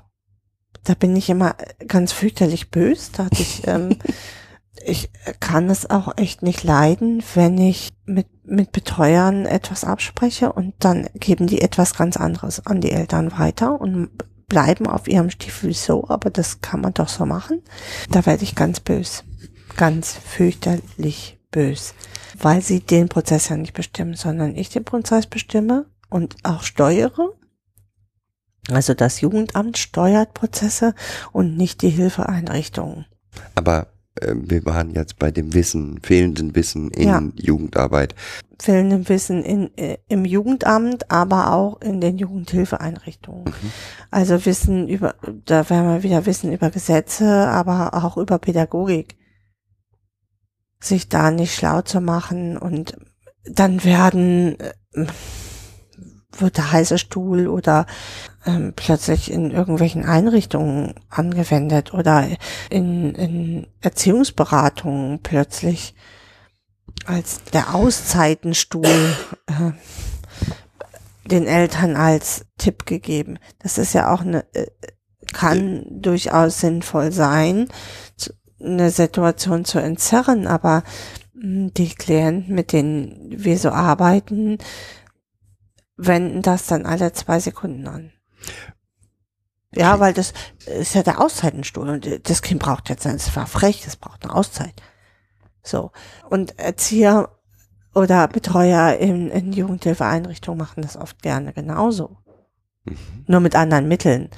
Dann ist halt das Handy weg oder dann, solange die ähm, Jugendlichen sich immer an die an die Regeln halten, ist das kein Problem. Ja, dann sind die voll gut Kumpel. Und bei diesem gut Kumpel habe ich auch schon immer ein Problem. Sicherlich brauchen die Jugendlichen jemanden starken und jemanden, der sie vertritt auch, weil die Eltern das ja nun nicht tun, wirklich. Also brauchen sie jemanden, der wirklich hinter ihnen steht und, und sie auch beschützt und vertritt. Aber irgendwo ist auch die Grenze. Gut, also dann haben wir jetzt heute Abend bisher abgehandelt fehlendes Wissen über Gesetze, fehlendes Wissen über pädagogische Konzepte, ähm, fördern, nee, fordern und fördern. Mhm. Was haben wir noch? Wir haben äh, Lebenswelten, Äh, genau, äh, die wenig- Differenz der Lebenswelten, nenne ich das mal. Ähm, fehlt noch was? Echt? Frage ich. Fehlt noch was, was wirklich dich richtig aufregt? Wie gesagt, nur dieser, also ja, es gibt natürlich was, was mich aufregt, dass wir immer mehr Kosten einsparen werden, so, und auch immer mehr dazu angehalten werden, Kosten einzusparen. Und ähm, dass ich so denke, das ist an der falschen Stelle gespart. Ja, das, da gebe ich dir auf jeden Fall recht. Ja, also weil wenn wir da vernünftig unterstützen würden und frühzeitig unterstützen würden, würden wir das Problem, äh, wenn ich die Kinder so, so lange ähm, bestimmten Szenarien immer aussetze oder wenig unterstütze, entwickeln die Kinder halt schon schwere Traumatisierungen und Bindungsstörungen, die sich natürlich ein Lebensla le- auf das ganze Leben dann ausweiten. Und wo wir dann hinterher ganz viele dieser Jugendlichen in Hartz IV wiederfinden, weil sie echt nicht in der Lage sind zu arbeiten oder sich zu strukturieren, ähm, generell dauerhaft irgendwo bleiben können.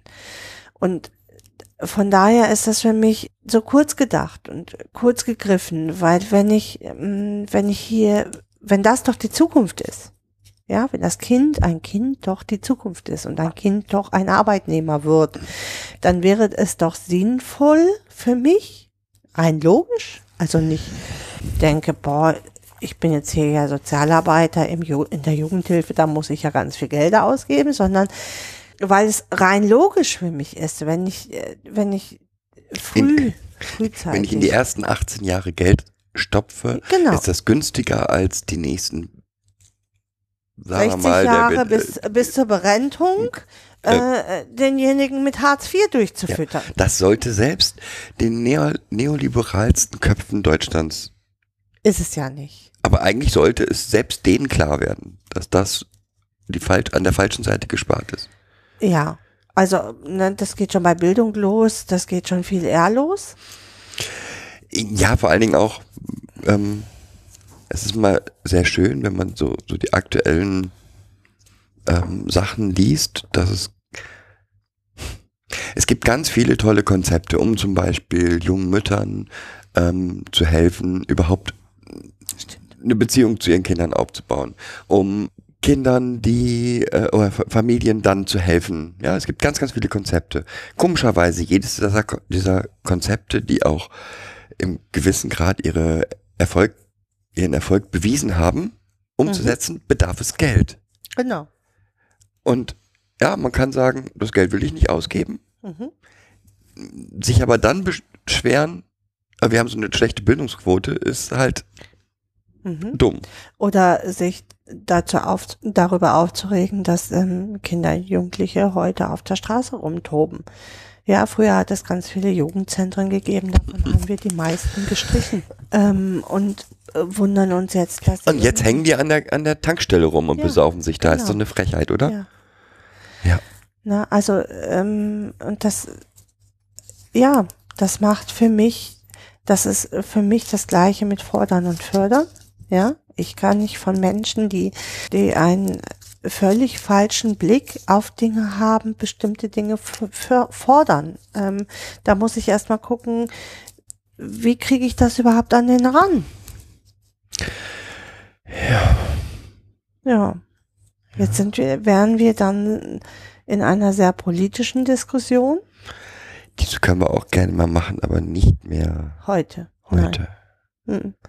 Die können wir heute nicht mehr machen, weil dazu müsste ich mich auch nochmal anders vorbereiten und Echt?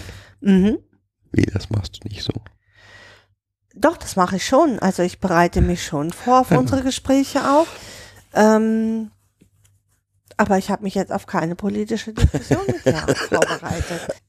Okay, lassen wir mal den politischen Diskurs heute raus. Diskurs hier raus. Ich glaube, ich hoffe, dass du alle wichtigen Themen, warum du soziale Meine- Arbeit so schrecklich findest, Nee, die Sozialarbeiter. Ich finde soziale Arbeit, Arbeit ja gar nicht schrecklich, weil sonst hätte ich das nicht nochmal studiert in meinem späteren Leben und würde auch in dem Bereich nicht arbeiten. Äh, Ich arbeite schon so lange mit Menschen, dass ich mir eine andere Arbeit für mich auch gar nicht vorstellen kann. Mit Menschen und Kindern. Und ich ähm, mache das unendlich gern. Und ich, ich habe in irgendeinem Bewerbungsgespräch mal gesagt, ich bin sehr perfektionistisch veranlagt und ähm, das stimmt. Das bin ich und ich muss mich da immer ähm, sehr runterbrechen, dass das natürlich nicht alle so sehen wie ich. Aber wenn es immer weniger Menschen so sehen wie ich und immer mehr eher eher dazu gehen, so nach dem Motto, ja, jetzt mal erstmal, dann gucke ich mal, ob ich mich bewege. Dann, ja, das ist so ähnlich wie diese Sozialarbeiter, die in München jetzt in ihrem Büro sitzen und darauf warten, dass Flüchtlinge zu ihnen kommen. Da, dann habe ich soziale Arbeit nicht verstanden. Wenn ich nicht verstanden habe, dass ich als Sozialarbeiter oft beschimpft und angepöbelt und ähm, bedroht und äh, weiß ich nicht, ich, auch ich werde das tagtäglich, ähm, das gehört, das, weißt du, vielleicht fehlt denen einfach diese Aussage meiner, meiner Chefin, meiner höchsten Chefin, die mal gesagt hat, Beschwerden und Beschimpfungen sind die Lorbeeren der, Sozialar des Sozialarbeiters. Und ähm, das ist sowas, was ich mitgenommen habe. Okay, das gehört halt dazu. So als ich in diesen Job neu eingestiegen bin, war das natürlich was, was mich auch belastet hat, dass ich eigentlich immer immer nur diese blöde Sozialarbeiterfotze bin, ja, diese Jugendamtsfotze. Ja, äh, wobei, also ich bin mir ziemlich sicher, zumindest ist mein Empfinden, ohne es zu wissen, diese Geschichte in München ist halt auch die inhärente ähm, Fremdenfeindlichkeit, ja. die nicht so hochschwellig, aber niedrigschwellig eigentlich immer mitschwingt. Ja, okay. Ja, ich denke, also ich wir haben, meinen Job. ich denke, wir haben die dein Rant längst nicht beendet, aber erstmal zu einem Punkt geführt. Ja, nee, meine Wut kannst du, kann ich hier, da könnte ich, ich könnte, glaube ich, als Komödiant irgendwie durch die Gegend ziehen und vielleicht hätte ich es irgendwann mal runtergebrochen, weißt du, wie dieser Arzt, der eigentlich Arzt ist und durch die Gegend zieht. Vielleicht hätte ich es damit irgendwann mal runtergebrochen, aber ich glaube, das so schnell nicht. So schnell nicht, genau. Ja, dann hoffe ich mal, dass der ein oder andere Rückmeldung gibt dazu. Würde mich mhm. freuen. Ansonsten würde ich sagen, schönen Abend noch. Ja, eine schöne Restzeit bis Weihnachten. Genau, weil ich denke, vor Weihnachten werden wir keine äh, neue Sendung mehr machen. Von, von daher. Woche. Ich glaube, wir haben genügend zu tun in der Woche noch. Ähm, und wir wünschen euch einfach eine schöne, entspannte Weihnachtszeit. Kommt gut ins neue Jahr und dann hören wir uns im neuen Jahr wieder. Ciao. Ciao.